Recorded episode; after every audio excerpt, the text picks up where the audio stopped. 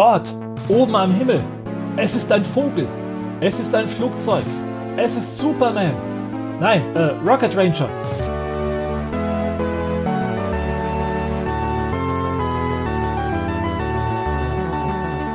Hallo liebe Zuhörer, hallo Dominik. Heute ist ein AAA-Spiel dran und zwar Rocket Ranger. Das Spiel wurde von Cinemaware zu ihrer Hochzeit entwickelt. Erschienen ist es wir denken mal 1988, das ist schon ein Diskussionspunkt für nachher. Für Cinemaware typisch konzentrieren wir uns auf deren Lead-Plattform der Amiga-Fassung. Nochmals, hallo Dominik.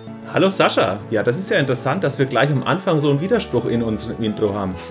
ja, leider Gottes. Du hast recherchieren können, dass das Spiel auch 1987 erschienen sein konnte. Genau, also ich kann vorab schon mal sagen, liebe Hörer, dass dieses Spiel mir erst 2020 tatsächlich unter die Finger gekommen ist. Ich kannte das Spiel sonst nur vom Titel her, aber bei der Recherche ist mir aufgefallen, dass unser Experte Sascha nicht wusste, dass auf dem Karton 1987 abgedruckt ist, obwohl er auch gut recherchiert recherchiert hat, Wikipedia und das Spiel im Original besessen hat damals. Aber das ist auch schon lange her und ich habe leider das Original nicht mehr vorliegen, muss ich zu meiner Schande gestehen. Wie so viele alte Spiele aus der damaligen Zeit. Ja, das ist so. Ich habe auch einiges an Kartons weggeschmissen. Wir haben ja letztes Mal über Access and Allies gesprochen. Die Kartons sind beispielsweise auch vor 20 Jahren auf den Müll geflogen oder vor 15. Heutzutage bereut man es ja hier und da. Diese DVD-Cover-Arts sind ja jetzt nicht so große Hinschauer, aber die Boxen von den 80ern und frühen Mitte 90er machen schon was her. Ach, wunderbare Geschichten kann man da erzählen von den alten großen Boxen, von diesen EU-Boxen und was weiß ich, was es da alles gab. Aber wir kehren wieder zurück zu Rocket Ranger. Die ganzen Quellen sprechen von 19 1988, in Deutschland sogar 1989 und du hast auf der Packung die Copyright-Meldung gelesen 1987. Also gehen wir davon aus, irgendwo in diesen beiden Jahren 87, 88. Ja, davon kann man ausgehen. Ich tendiere sogar zu 1988 und dass die Kartons nur früher gedruckt wurden und vielleicht, dass da Verzögerungen aufgetaucht sind, denn das Spiel hat 1989 bei den Golden Joystick Awards für den Amiga die beste Grafik gewonnen und das deutet eher auf eine Veröffentlichung 1988 hin.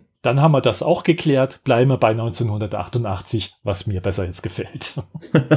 Du hast doch bestimmt auch eine Geschichte, wie du auf dieses Spiel aufmerksam geworden bist und wie du dieses Spiel dann für dich entdeckt hast und warum du es gekauft hast, oder? Ja, im Grunde war es der Klassiker damals in der Powerplay gesehen, hey, neuer Cinemaware-Titel. Man kannte ja Cinemaware durch Defender of the Crown, die Killer-Applikation für den Amiga. Für mich persönlich sowieso. Ich habe damals das Spiel bei Technik oder Computer 2000, der damaligen CDF-Sendung gesehen und war total verliebt und wollte auf Teufel komm raus einen Amiga. Den den Traum hatte ich mir dann noch irgendwann erfüllt mit Taschengeld plus Zuschuss der Eltern. Das war natürlich ein guter Ruf für Cinemaware, da bei Rocket Ranger mehr oder weniger blind zuzugreifen. Die Tests, die waren okay und ich habe es dann gesehen in der schönen Schachtel mit diesem Art Deco-Style und habe dann gleich zugegriffen. Ja, das war eigentlich die nüchterne Geschichte hinter meinem Wunsch, Rocket Ranger zu kaufen. Erstkäufer eines 100 D-Mark 16-Bit-Titels. Ich weiß gar nicht, wie viel ich damals bezahlt hatte. Das war damals noch in der Metro bei uns. Ich glaube nicht, dass ich 100 Mark dafür bezahlt hatte, um Gottes Willen. Ich glaube, das waren aber auch 50 oder 60 Mark maximal. Ja, wir verschrecken langsam die Leute. Wir wählen immer martialische Themen. Immer geht's irgendwie um diese Zeit, wo entweder Symbole indiziert werden müssen oder irgendwelche Fassungen abgeändert werden müssen. Und so war es ja auch bei Rocket Ranger. Welche Fassung hast denn du gekauft und welche Fassungen gibt's denn da überhaupt? Ach, natürlich die deutsche. Ich erzähle mal die Geschichte des Spiels und dann gehen wir auf die Originalfassung mal über. Sehr schön, macht es mal. Rocket Ranger spielt im Jahre 1990. In diesem Jahr erobern die Leutonier, eine außerirdische Rasse, die sehr menschenähnlich aussieht und offensichtlich sich einer gewissen Gruppierung aus den 30er Jahren orientiert haben, rein von der Optik her. Die erobern erstmal Deutschland, Ungarn, Österreich und Polen und gründen den Staat Groß-Leutonia und bedrohen die Erde, indem sie diese erobern wollen. Das ist die Geschichte der deutschen Fassung. Also wir haben Außerirdische. In der Originalfassung, man hat es vielleicht schon raushören können, sind es ganz einfach Nazis. Ja, das hat man, glaube ich, erahnen können, nachdem wir ja oft die 30er bis 45 besprechen in unseren Podcasts in letzter Zeit. Stimmt, ja, das ist mir doch gar nicht so aufgefallen, ja. Gleich zur Originalgeschichte, die erzähle ich jetzt auch. Es spielt nicht 1990, sondern 1940. Die Nazis bedrohen die Welt, möchten die Welt erobern. Man spielt immer noch einen Wissenschaftler bei der US Army, der plötzlich vor seinem Schreibtisch Gerätschaften findet, die vor ihm reingebeamt werden. Und zwar ein Raketenpack, ein Computer, der an den Arm geschnallt wird. Man beachte Apple Watch oder sowas, nur ein bisschen größer. Oder auch Parallelen zum Pip-Boy bei Fallout, kann man sagen. Ja, das ist ein guter Vergleich. Und bekommt noch eine Dekodierscheibe und eine Laserwaffe. Mit einer Nachricht aus der Zukunft, wo es heißt, hör zu, die Nazis haben die Welt erobert, wir leiden unter einer Herrschaft der Nazis. Wir haben allerdings diese Dinge erfunden in der Hoffnung, dass du in der Vergangenheit die Welteroberung der Nazis verhindern kannst. Das Ganze sieht man auch im Handbuch noch ein bisschen expliziter ausgeführt. Da wird geschrieben, man befindet sich im Jahr 2040 und diese Wissenschaftler, die an diesem Raketenanzug gearbeitet haben, sind von den Nazis interniert worden. Die haben die Welt unterjochen können. Irgendwie 1940 gab es einen riesen Technologiesprung bei den Nazis, deswegen auch der Einstieg so gewählt im Intro. Und die haben mehrere Jahrzehnte an technischen Fortschritt gemacht und konnten dann mit ihren Zeppelinen so hoch fliegen, dass eben auch amerikanische Jäger die Luftschiffe nicht mehr abfangen abfangen konnten und daraufhin wurde nach und nach die Welt erobert, einschließlich Amerika. Fort Dix, das liegt in New Jersey, ist ein Internierungslager für diese Wissenschaftler und die Familien von den Wissenschaftlern sind in Sippenhaft und dürfen praktisch nur so lange weiterleben, wie die obszöne Forschung im Sinne der Nazis weiter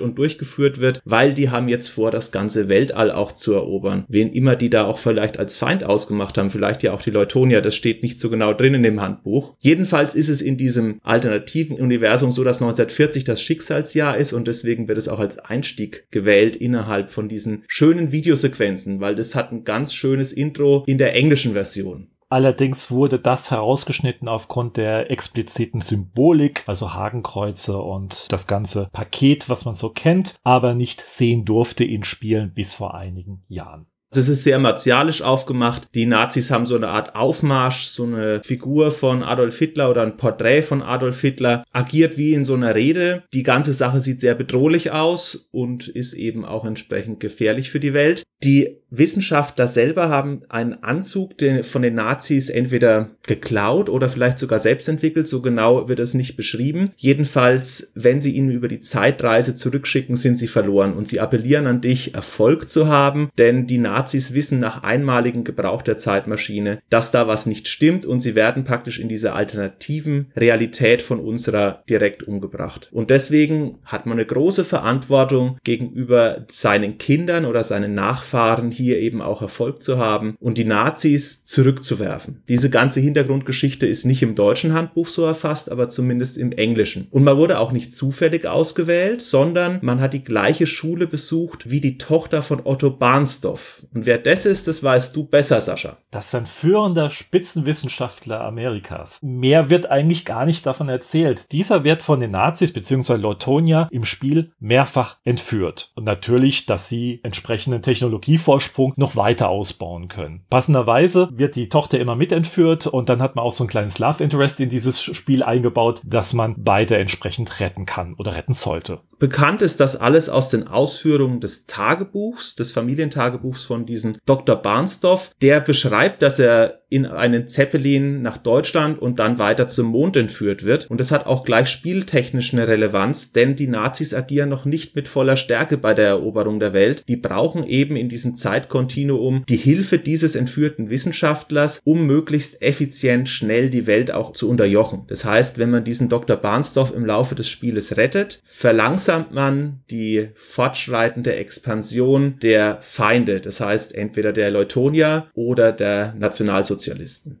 Mhm. Da kommen wir schon langsam in die Spielelemente. Was ist Rocket Ranger? Rocket Ranger ist ein kleines Strategiespiel mit diversen Minispielen. Das ist eine schöne gelungene Mischung, was man eigentlich schon etwas aus Defender of the Crown kennt. Man hat eine Karte vor sich und agiert entsprechend. Bei Rocket Ranger ist es so, man hat am Anfang auf einer Weltkarte fünf Agenten zur Verfügung. Diese Agenten setzt man in diversen Regionen ein. Das ist keine 1 zu 1 Abbildung der Weltkarte, also die Kontinente schon, aber die Regionen sind nicht so aktuell für die 40er Jahre. Da werden einige Regionen großzügig zusammengefasst. Mhm. Südamerika ist ein gutes Beispiel, wo es jetzt nicht neun Länder gibt, sondern eben fünf oder vier Regionen. Insgesamt gibt es 26 Regionen Diese fünf Agenten sind am Anfang per Zufall verteilt, bis auf einen, der sich immer in Deutschland befindet. Die anderen agieren in den anderen Regionen. Was machen diese Agenten? Wenn sie dort sind, werden sie erst einmal, ja, spionieren. Sie horchen sich um, sie schauen sich um, welche Aktivitäten haben die Leutonier oder Nazis hier geplant oder sind schon am Agieren. Oder sie hören Gerüchte über Basen im Norden, Süden, Westen, Osten oder neben eines großen Flusses oder ähnlichem. Und dann kann man die Agenten in die anderen anderen Länder transferieren, um die entsprechenden Basen finden zu können. Warum betreiben eigentlich die Nazis versteckte Stützpunkte auf verschiedenen Teilen der Erde, auf denen sie noch gar keine Kontrolle haben? Das ist eine gute Frage. In den 30er Jahren waren ja die Deutschen ja nicht gerade sehr unerfolgreich in Technologie und Expansion, diverse Kolonien. Sie waren ja nicht von Anfang an das Feindbild, bekanntermaßen, und haben sich da ja niedergelassen. Mhm. Welche Basen sind es eigentlich? Man hat die Aufgabe, während des Spiels Raketenbasen und sogenannte Lunarium-Raffinerien aufzudecken. Warum? Lunarium ist ein Treibstoff, der für Raketen und wahrscheinlich auch für eine Eroberungsflotte benötigt wird. Wir benötigen Lunarium als Kraftstoff für unser Raketenpack. Und das ist ja nicht gerade sehr sparsam. Wir benötigen äußerst viel Lunarium. Vorteil ist, wir können in der ganzen Weltgeschichte herumfliegen ohne Probleme. Warum Raketenbasen? Während dem Spiel findet man heraus, dass die Nazis bzw. Leutonia auch eine Mondbasis haben. Man erhält den Auftrag, fünf Raketenteile, die auf der ganzen Welt verstreut sind, zu klauen und entsprechend auf Fort Dix zusammenzubauen. Der Plan ist es dann auch, diese Mondbasis anzugreifen, zu vernichten, aber dafür benötigt man dieses Raketenschiff und auch mindestens 500 Einheiten von diesem Lunarium. Nur für dieses Raumschiff. Plus natürlich dem Lunarium, was man für sein Raketenpack immer benötigt. Das heißt, man verbraucht auch Treibstoff und entfernt sich damit vielleicht vom Endziel. Wann wäre denn das Spiel gewonnen bzw. verloren? Gewonnen ist es, wenn du alle fünf Raketenteile zusammengebastelt hast, die entsprechende Menge von Lunarium zusammen hast und ab zum Mond fliegst. Und auf dem Mond gibt es noch mindestens ein Minispiel, was du noch zu bewältigen hast. Dann ist das Spiel gewonnen. Verloren hast du, wenn die Nazis oder Leutonia mit Panzern vom Weißen Haus stehen und die Lunarium-Hakenkreuzflagge hissen. Also die Amerikaner sind immer das letzte Ziel innerhalb der Nazi-Kampagne beziehungsweise der Leutonia-Kampagne und bis dahin nehmen die so nach und nach die Welt ein. Also das ist interessant, dass du sagst, ja, ich glaube ehrlich gesagt, dass es eben das Lunarium ist, warum die Nazis ihre Basis verstecken. Im Handbuch steht es letztendlich auch so drin. Die schreiben da rein, na wahrscheinlich ist das Lunarium an diesen hohen technologischen Vorteil der Nazis schuld in der damaligen Zeit. Das muss 1940 aufgetreten sein und deswegen deckt man das das auf. Die Verteilung von den Raketenbauteilen ist wahrscheinlich eher spielmechanisch begründet. Da würden die Deutschen sie wahrscheinlich in Deutschland direkt im Reich fertigen. Aber ansonsten macht es schon Sinn, auch zu sagen, die Nazis sind international aktiv, denn man darf nicht vergessen, in den 30er Jahren, in der Vorkriegszeit, gab es ja von den Nationalsozialisten stark geförderte Projekte, beispielsweise den Amazonas zu erkunden oder auch bestimmte Gebiete auszuspionieren, die man vermutlich eher der alliierten Kontrolle zuordnen wollte. Also einerseits so diesen Abenteuerfaktor, global gesehen, die Bergfilme waren ja eine große Sache Ende der 20er und Anfang der 30er Jahre, die Sache dann auf den Dschungel des Amazonas zu erweitern oder auf einmal denk an sieben Jahre in Tibet, eine Expedition in Nepal zu finanzieren oder, oder, oder. Da gibt's verschiedenste Beispiele. Indiana Jones greift dieses Thema ja mit der Bundeslade auch passend auf. Auch wenn ich nicht weiß, ob die Nazis im Nahen Osten da tatsächlich aktiv waren. Aber es gibt eben historisch verbriefte Dokumentarfilme aus der Zeit, die dann auch in den Kinos aufgeführt wurden, wo die Deutschen so im Karl-May-Stil als Abenteurer und natürlich als die absoluten Superhelden gezeigt wurden, wenn dann die primitiven Eingeborenen Expeditionen durch die Bilder gelaufen sind. Ohne diese beispielsweise auch bei den Amazonas-Expeditionen gnadenlos gescheitert wären. Das nur so als kleine Anmerkung der Geschichte. Also ich glaube, diese Sache hat einiges an B-Movies inspiriert, dass es eben immer wieder versteckte Zellen der Nazis gab oder dass es eben so kleine Enklaven gab. Ich erinnere nur an die Simpsons, die machen sich ja auch drüber lustig, dass in Argentinien dann auf einmal Adolf Hitler mal kurz durchs Bild läuft vor so einer deutschen Enklave. Solche Running Gags haben sich ja in der Popkultur gehalten, auch wenn sie natürlich einen sehr bitteren Hintergrund haben. Und ich glaube, das ist auch Basis für diese weltweite versteckte Operation der Nazis in dieser Zeit. Und warum es die Leutonier betreiben, naja, auf die Logiklücken bezüglich der deutschen Version müssen wir zumindest auch noch mal kurz eingehen im späteren Verlauf. Kommen wir zurück zu unserer Weltkarte und unseren fünf Agenten. Wie gesagt, diese Agenten kann man hin und her verschieben. Sie benötigen natürlich eine gewisse Zeit, bis sie diverse Gerüchte aufschnappen oder Entdeckungen machen. Wenn sie mit ihren Gerüchten oder Entdeckungen fertig sind, fangen sie an zu blinken. Man klickt dann die entsprechende Region an und wählt den Punkt Report aus. Und dann kommt so ein Fernschreiber, genauso langsam oder langsamer als ein Fernschreiber, dann die entsprechende Nachricht. Ich habe hier eine Raketenbasis gefunden oder Gerüchte zufolge liegt im Osten eine Leutonia-Basis, die sehr wichtig zu sein scheint und so weiter und so fort. Aber da geht immer Zeit verloren bei diesem Report. Da kriege ich jedes Mal die Krise.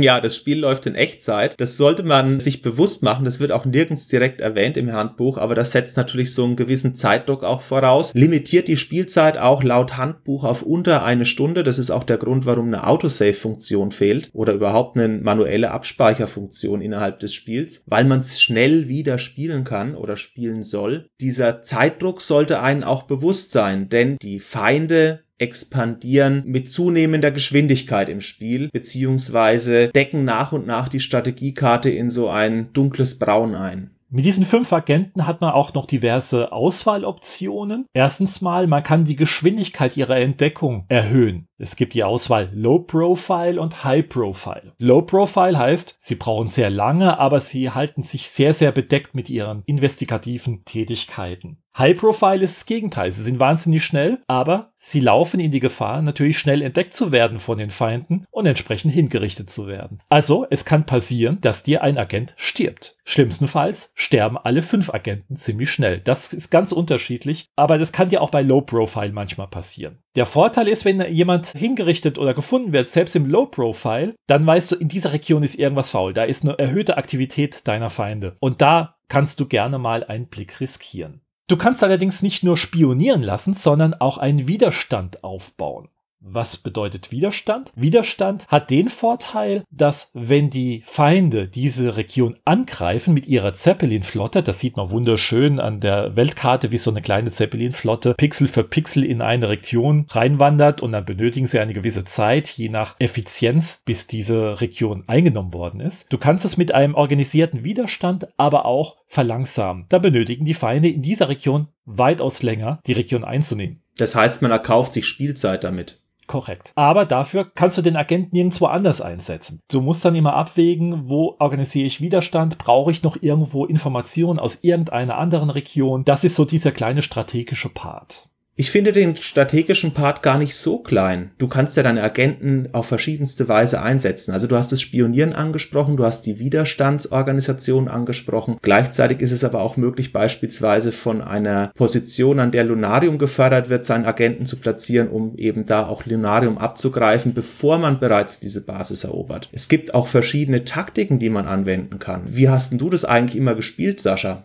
Naja, du weißt ja, ich, Meisterstratege, der mhm. in der Strategie völlig versagt. Ich war damals zumindest mal immer aus, nur auf die Minispielchen und auf die tolle Grafik. Ansonsten war ich strategisch ja, eine absolute Nullnummer. Heute, als ich das Spiel für die Recherche wieder gespielt habe, muss ich sagen, bin ich da etwas anders vorgegangen. Da habe ich geguckt, dass ich so schnell wie möglich diverse Basen finden kann. Hm. Aber auch hier, ich bin nicht strategisch vorgegangen. Ich habe die Feinde nicht versucht auszubremsen. Widerstand habe ich eigentlich so gut wie nie eingesetzt. Mich hat dieser strategische Teil sehr fasziniert. Der Widerstand geht auch erst einzusetzen, nachdem man ein Profile von einem entsprechenden Land hat. Vorher kann man den gar nicht organisieren. Aber es gibt ja folgende Möglichkeit. Ich kann möglichst schnell diese fünf Raketenteile finden, beziehungsweise die Lunarium-Treibstoffbasen ausfindig machen oder sonstige Aktivitäten der Nazis in der Welt entdecken. Es gibt aber auch die Möglichkeit zu sagen, gut, die sollen ja möglichst langsam expandieren. Ich suche erstmal das meist spärliche Aufkommen von Basen innerhalb Europas ab, also spärliche Stützpunkte, organisiere dafür dort meinen Widerstand und erkaufe mir mehr Spielzeit. Oder ich gehe eben in die Vollen und sage, gut, ich durchsuche Regionen, in denen es sehr wahrscheinlich ist, etwas zu finden. Und als erfahrenerer Spieler weiß man auch, wo sich meistens Aktivitäten der Feinde konzentrieren über mehrere Spiele hinweg. Was wäre denn da was, was dir im Gedächtnis geblieben ist? Wie du eben schon gesagt hast, Europa ist sehr spärlich mit Basen ausgestattet, so gut wie nie. Die meisten Basen befinden sich in Südamerika und in Afrika. Mhm. Da hast du eine erhöhte Chance und man kann auch diverse Regionen beurteilen, dass da die Chance weitaus höher ist als woanders. Je öfters du spielst, umso mehr erkennst du das. Also das Spiel ist zwar per Zufall aufgebaut, aber letztendlich, du merkst, da sind schon begrenzte Möglichkeiten gegeben, wie das Spiel agieren kann. Also es ist nicht immer was in Persien, aber die Wahrscheinlichkeit, dass dort was ist, ist relativ hoch. Was ein das Spiel beispielsweise nicht verrät, ist, dass in benachbarten Länderregionen auch keine Aktivitäten zu erwarten sind. Das ist etwas, was eben erfahrene Spieler mit der Zeit herausfinden. Also das heißt, in der Region von der Türkei wäre beispielsweise nichts gewesen, wenn in Persien eine Nazi-Basis ist oder eine Leutonia-Basis ist. Und das muss man eben so ein bisschen mit Learning by Doing auch herausfinden innerhalb des Spiels. Und das vereinfacht natürlich spätere Durchgänge Menge, wenn man sich dieses Wissen erworben hat. Man muss es sich aber natürlich trotzdem irgendwann mal zusammenreimen, denn ohne Internet findet man diese Hinweise natürlich nicht. Mhm. Du spielst in gewisser Art und Weise Minesweeper. In übertragenen Sinne gebe ich dir recht. Ja. Ich weiß, es hat nur kleine Parallelen, aber daran musste ich eben denken, wenn du siehst, okay, hier ist eine Basis außen herum, kann nichts anderes mehr sein, also gehst du mal ein Feld weiter ins übernächste Feld maximal. Das sind so Kleinigkeiten, mhm. die man sich so merken kann. Aber wie gesagt, alles per Zufall in einem sehr begrenzten Rahmen und erfahrene Spieler kommen sehr schnell dahinter. Ja, würde ich auch sagen. 1988 hatte man darauf wahrscheinlich auch einen anderen Blick. Ich habe jetzt 2020 mit Internetrecherche und Probespielen eben auf diese Feinheiten geachtet und man kann schon dahinter kommen. Auch damals, nur ich denke, mit dem spielmechanischen Wissen, was man damals hatte oder was verfügbar war für einen selber als Erfahrungsschatz, hat es länger gedauert als jetzt. Auf jeden Fall. Man ist ja die ganzen Spiele ganz anders rangegangen. Dann war noch die Hürde mit der englischen Sprache, die zwar nicht gerade sehr schwer ist, aber ich muss gestehen, ich war dann irgendwann faul, mir die ganzen Texte durchzulesen. Ich war auch auf die Minispiele aus und auf die Grafik. Noch ein letzter Punkt zum War Room, also diese Weltkarte, in der alles spielt und auch in Echtzeit spielt. Also Echtzeit bedeutet, ein Monat läuft gefühlt 30 Sekunden, würde ich sagen. Ungefähr, ja. Ungefähr kann man sagen. Wenn man da länger als zwölf Monate drin sitzt und nichts macht und nicht in der Weltgeschichte herumfliegt und gegen die Feinde kämpft, wird man verhaftet. Und dann ist das Spiel auch vorbei. Wegen Feigheit. Richtig. Finde ich eine sehr gute Anmerkung. Ja, insgesamt hat das Spiel einige Anmerkungen, die durchaus martialisch sind. Der Rocket Ranger hat Anzug, hat auch unter anderem Namen. Das ist der Himmelwurfer, der verlässlichste Rocket Pack des Deutschen Reichs seit 2025. Und die haben sich die Mühe gemacht, beispielsweise im Handbuch lauter Anweisungen, wie das Pack bedient werden muss und wann der Fallschirm gewechselt werden muss und wie man die ersten 3000 Kilometer damit fliegen muss, reingeschrieben, die gar keine spielerische Bedeutung haben. Und was diesen martialischen Ton des Settings unterstützt. Sie schreiben auch gleich rein, was für Strafandrohungen, also bis zur Todesstrafe oder Internierung passieren können, wenn man sich nicht an die Anweisungen des Beipackzettels für diesen Raketenanzug hält. Das fand ich ein bisschen amüsant. Es war aber auch so, dass das Spiel dadurch für mich ein bisschen Flavor bekommen hat. Gleichzeitig hat auch die Pistole einen super Namen. Ich weiß nicht, ob der dir bekannt ist. Nicht auswendig. Schmeißer Radium. Autsch. Also neben den Himmelwurfer kriegt man auch eine Schmeißer Radium und ich habe auch gedacht, hm, vielleicht hat der Computer an der Hand einen speziellen Namen, aber nein, der ist sozusagen das Gadget, mit dem der Rocket-Anzug, also das Rocket Pack bedient wird. Mhm. Schade. Also das ist kein eigenes ständiges Produkt, sondern tatsächlich nur ein Gebrauchsgegenstand, um diesen Raketenrucksack überhaupt bedienen zu können. Ich frage mich gerade, wie diese Wörter wieder zustande kamen, weil selbst als nicht deutschsprachiger Englischsprachiger oder Muttersprachler im Englischen diese Übersetzung hinzukriegen, das ist schon sehr, sehr heftig, finde ich. also ich finde es auf alle Fälle kreativ. Ich habe bei Schmeißer sofort das M rausgelassen, als ich es gelesen habe. aber ich glaube, das wird mit zwei S auch deswegen geschrieben, weil Messerschmidt, das sind ja unter anderem die Flugzeuge, auf die man auch treffen kann. Und es gibt ja auch die SS und diese ganzen Anzüge sehen ja auch nach Wehrmacht und SS aus von den Schergen, denen man da begegnet. Ich glaube, Schmeißer ist einfach so ein Wort, wie sich halt die Amis Schnitzel vorstellen oder andere Wörter, die wir so verwenden. Und offizielle Handfeuerwaffe der SS ist diese Schmeißer-Radiumpistole. Steht steht auch im Handbuch drin. Gehen wir mal zu den Minispielen. Gerne. So, wir haben im War Room einige Basen entdeckt. Man sollte sich auch nicht zu sehr im War Room aufhalten, weil wie gesagt zu viel Zeit vergeht. Man muss da schon effektiv arbeiten. Auch nicht so oft in den War Room reingehen, weil da geht auch Zeit flöten. Weil jeder Zug, den wir machen, ist praktisch eine kleine Zeiteinheit. Meistens gefühlt ein Monat. Mhm. Also, wir haben jetzt eine Basis, sagen wir mal, in Brasilien entdeckt wir möchten nach Brasilien. Dann packen wir unser Zeug zusammen und vor allem unser Raketenpack und stehen auf dem Startfeld. Vorher müssen wir allerdings natürlich unser Raketenpack auftanken. Wir nehmen eine gewisse Menge von Lunarium mit und jetzt müssen wir natürlich sagen, okay, ich möchte nach Brasilien und das passiert nicht damit, dass wir im War Room oder auf einer Weltkarte einfach draufklicken, so, wir fliegen nach Brasilien. Wir müssen die exakte Menge von Lunarium jetzt auswählen, was dieses Raketenpack von jetzt am Anfang Fortix nach Brasilien benötigt. Mit dieser Angabe weiß auch das Raketenpack bzw. der Navigationscomputer, hey, mit jetzt zum Beispiel 69 Lunarium-Einheiten, das geht nach Brasilien. So, jetzt denkt sich jeder, das ist doch ziemlich unkomfortabel. Selbst 1988 hätten wir das doch besser schon gesehen. Ja, aber es liegt daran, CinemaWare hat einen kleinen Kopierschutz eingebaut. Man kennt ja diese berühmten Decoding Wheels, diese kleine Rädchen. Bei Monkey Island hat man irgendwelche Piratenköpfe zusammengebastelt. Und bei Rocket Ranger hat man den Spritverbrauch von Lokation A zu Lokation B damit ermittelt. Und 69 Einheiten bedeutete in diesem Fall Fortix nach Brasilien. Es ist sehr schön erklärt und ich muss auch dazu sagen, ich habe das Decoder Wheel, das bei der Cinemaware Anthology auf Steam mit integriert ist, nicht gecheckt. Ich musste wirklich dich fragen, wie es funktioniert. Früher war das natürlich schön auf Papier und nicht digital integriert. Dadurch war das auch als Kopierschutz sofort das, wo ich es gesehen habe. Das hat mich auch an Monkey Island erinnert, an diese Wandstab welcher Pirat Abfrage ganz am Anfang vom Spiel. Aber man kann tatsächlich seinen Raketenpack mit mehr als 69 Treibstoff beladen, denn erfahrene Spieler empfehlen, nutzt doch erstmal die Weltkarte und wenn dann mehrere Ziele nebeneinander liegen, dann kannst du beispielsweise für 69 nach Brasilien fliegen und für 17 weiter nach Argentinien und dann muss der Sprit von Argentinien nach USA reichen. Das wäre insgesamt billiger als zu fliegen USA, Brasilien, USA, Argentinien, USA. Das heißt, man kann mehrere Ziele hintereinander ansteuern, aber wie viel Treibstoff man noch übrig hat, beziehungsweise wie viel Treibstoff man verbraucht, das sieht man halt erst nach dem Flug. Und deswegen muss man ein gutes Vorgehen planen, um eben anhand des Decoder Wheels genügend Treibstoff mitzunehmen, um seine Routen abfliegen zu können. Da gehört auch ein bisschen Planung dazu. Strategisch diese Weltkarte, die übrigens wunderschön aussieht für eine 16-Bit-Grafik, logistisch korrekt durchzufliegen. Diese Vorausplanung ist sehr wichtig. Man darf auch nicht vergessen, man hat zwei Kammern in diesem Raketenpack. Einmal die Kammer für den gesamten Vorrat, den gesamten Tank und dann die Kammer, die man mit der exakt ermittelten Menge für das Ziel dann umfüllt. Also man nimmt jetzt zum Beispiel 200 Einheiten Lunarium mit und dann schiebt man 69 Lunarium-Einheiten von Kammer A in Kammer B, damit der Navigationscomputer weiß, es geht nach Brasilien.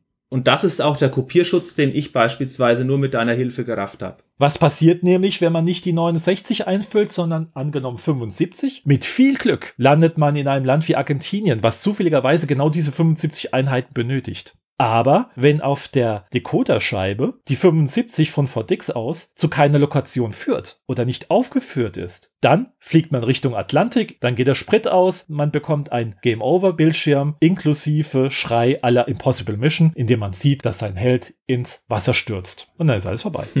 Alle Sequenzen sind sehr schön. Diese Startsequenz muss man immer spielen. Das heißt, wenn man sich auf Reisen begibt, gibt es immer eine Take-Off-Sequenz. Und das ist auch schon das erste Minispiel. Was kannst du darüber uns erzählen, Sascha? Wie funktioniert es? Was macht man da? Und wie unterscheidet sich vielleicht auch der Schwierigkeitsgrad bezüglich der verschiedenen Ziele, die man auf der Erde hat? Diese Take-Off-Sequenz gibt es Gott sei Dank nur bei Fortix. Man sieht die Kaserne schön im Hintergrund und dein Held, der Rocket Ranger, sieht man von der Seite, also in der dritten Person. Erst stellt er sich dreimal auf die Zehenspitzen, macht sich bereit und fängt an loszurennen. Und in diesem Takt, wie er rennt, muss man auf den Feuerknopf drücken. Und wenn er dann irgendwann schneller rennt, je besser man ins Timing kommt, umso schneller rennt er. Und irgendwann ist er schnell genug, das Raketenpack kann es registrieren, piepst ganz kurz und in dem Moment muss man nach oben drücken, also den Joystick nach vorne. Und dann startet dein Held in die Lüfte. Wenn das misslingt, irgendwann ist das Raketenpack so aufgeladen, dass praktisch, ja, jetzt muss er starten, ob er will oder nicht, aber dann hat man die Balance nicht und fliegt so zwei Meter in die Höhe und stürzt gleich radikal ab. Nach drei Versuchen bricht dieses Minispiel ab mit dem schönen Text so nach dem Motto, ja, es hat halt nicht geklappt, aber du gibst nicht auf, du übst und übst und übst und nach zwei Monaten schaffst du es endlich mal in die Lüfte abzuheben und dann fliegst du tatsächlich zu deinem Ziel. Allerdings zwei Monate sind vergangen, was die Feinde wieder der Weltherrschaft näher bringt.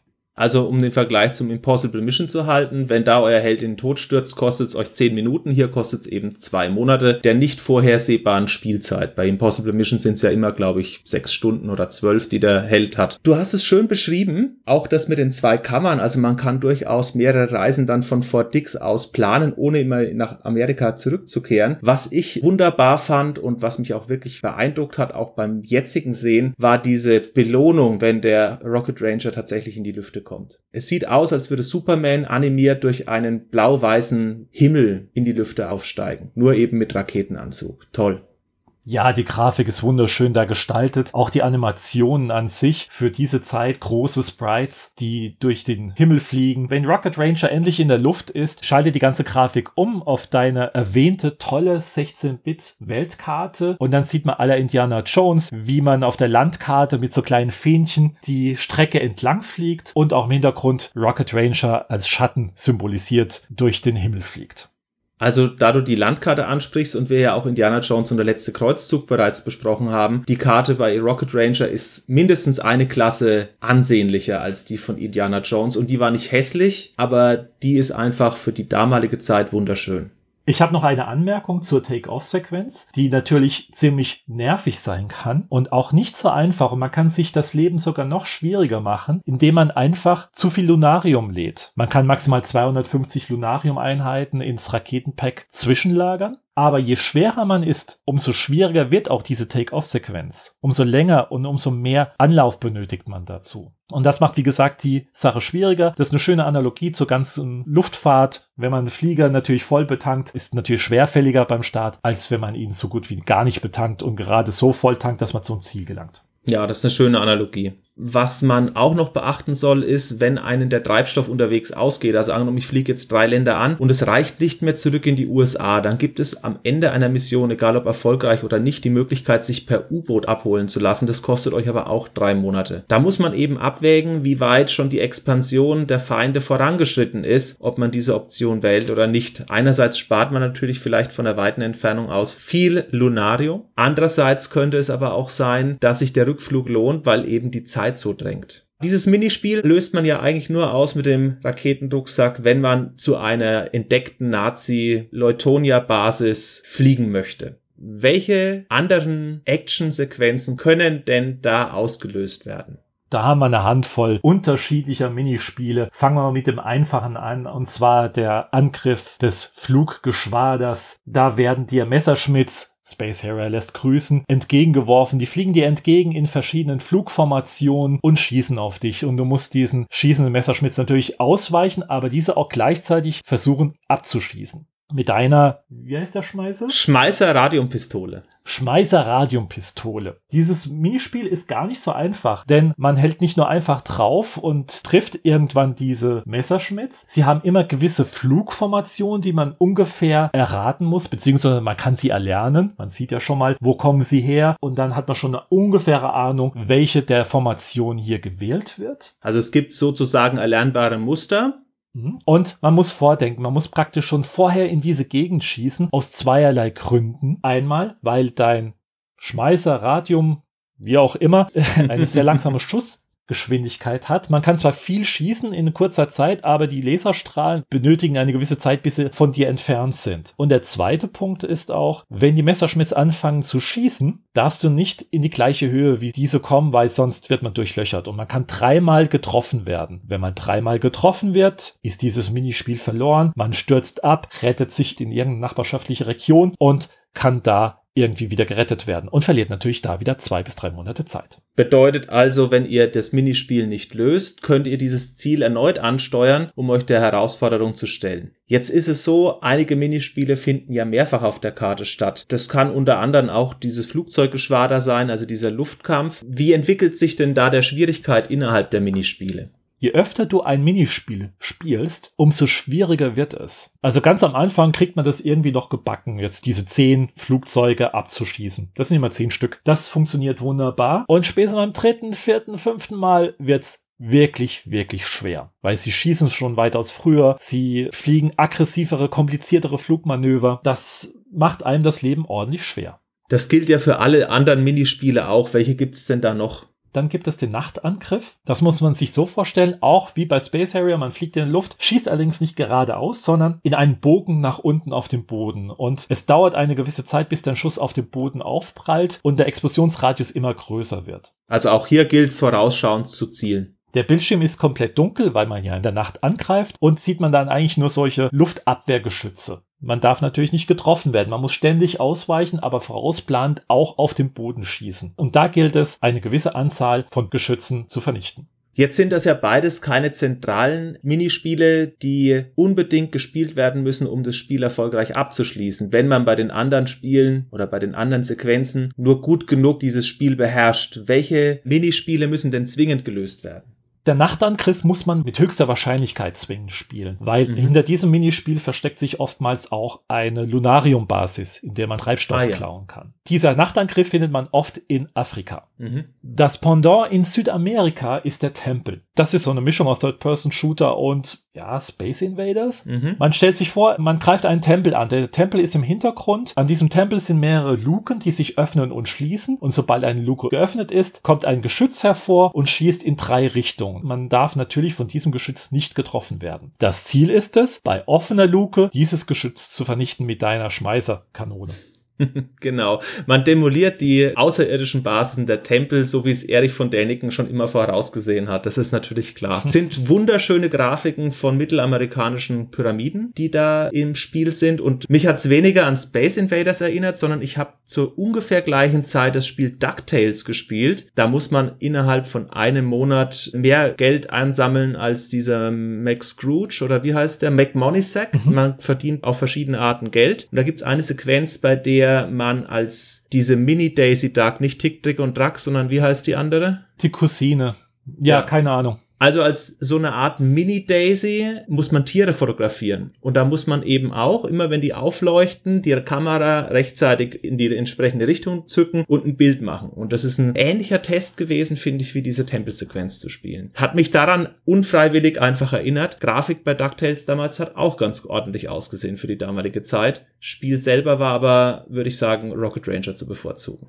Hm. Versuchen wir es mal nochmal genauer zu beschreiben. Man spielt am unteren Teil des Bildschirms Rocket Ranger. Da kann man rechts, links, hoch und runter. Rechts, links ist klar, je nachdem, wo die Kanone ist. Allerdings, je höher der Schacht liegt auf einer Pyramide, umso höher muss man ihn natürlich aus der Deckung kommen lassen, damit er dieses Ziel treffen kann. Aber dafür ist er natürlich, ja, sitzt da auf dem Servierteller mhm. und wird leicht getroffen. Man kann auch in Deckung gehen, allerdings muss man wieder ganz nach unten steuern und erst wenn er den untersten Teil erreicht hat, geht er in Deckung und da kann er nicht getroffen werden. Also man kann immer und ewig in dieser Deckung bleiben, aber man kommt natürlich nicht vorwärts. Und die Schussfrequenz der Feinde nimmt mit jeder Eroberung von so einer Pyramide zu. Bedeutet auch, wenn ihr dieses Minispiel häufiger spielt, dann sind die Zeiträume, um so eine Mission erfolgreich abzuschließen, kleiner. Ja, es wird sogar ganz fies. Am Anfang schießt immer ganz gemächlich eine Kanone, dann wird diese Schussfrequenz beim zweiten Mal schneller. Beim dritten Mal kommen gleichzeitig zwei Kanonen, kriegt man auch hin, weil die immer nur in drei Richtungen schießen, also einmal rechtsdiagonal, runter, linksdiagonal. Das kriegt man immer irgendwie gebacken, aber spätestens beim fünften Mal haben auch diese Kanonen keine gleichzeitige Schusssequenz, sondern abwechselnd, so damit fast immer irgendwo eine Kanone schießt. Und dann kommt man echt in Schwierigkeiten.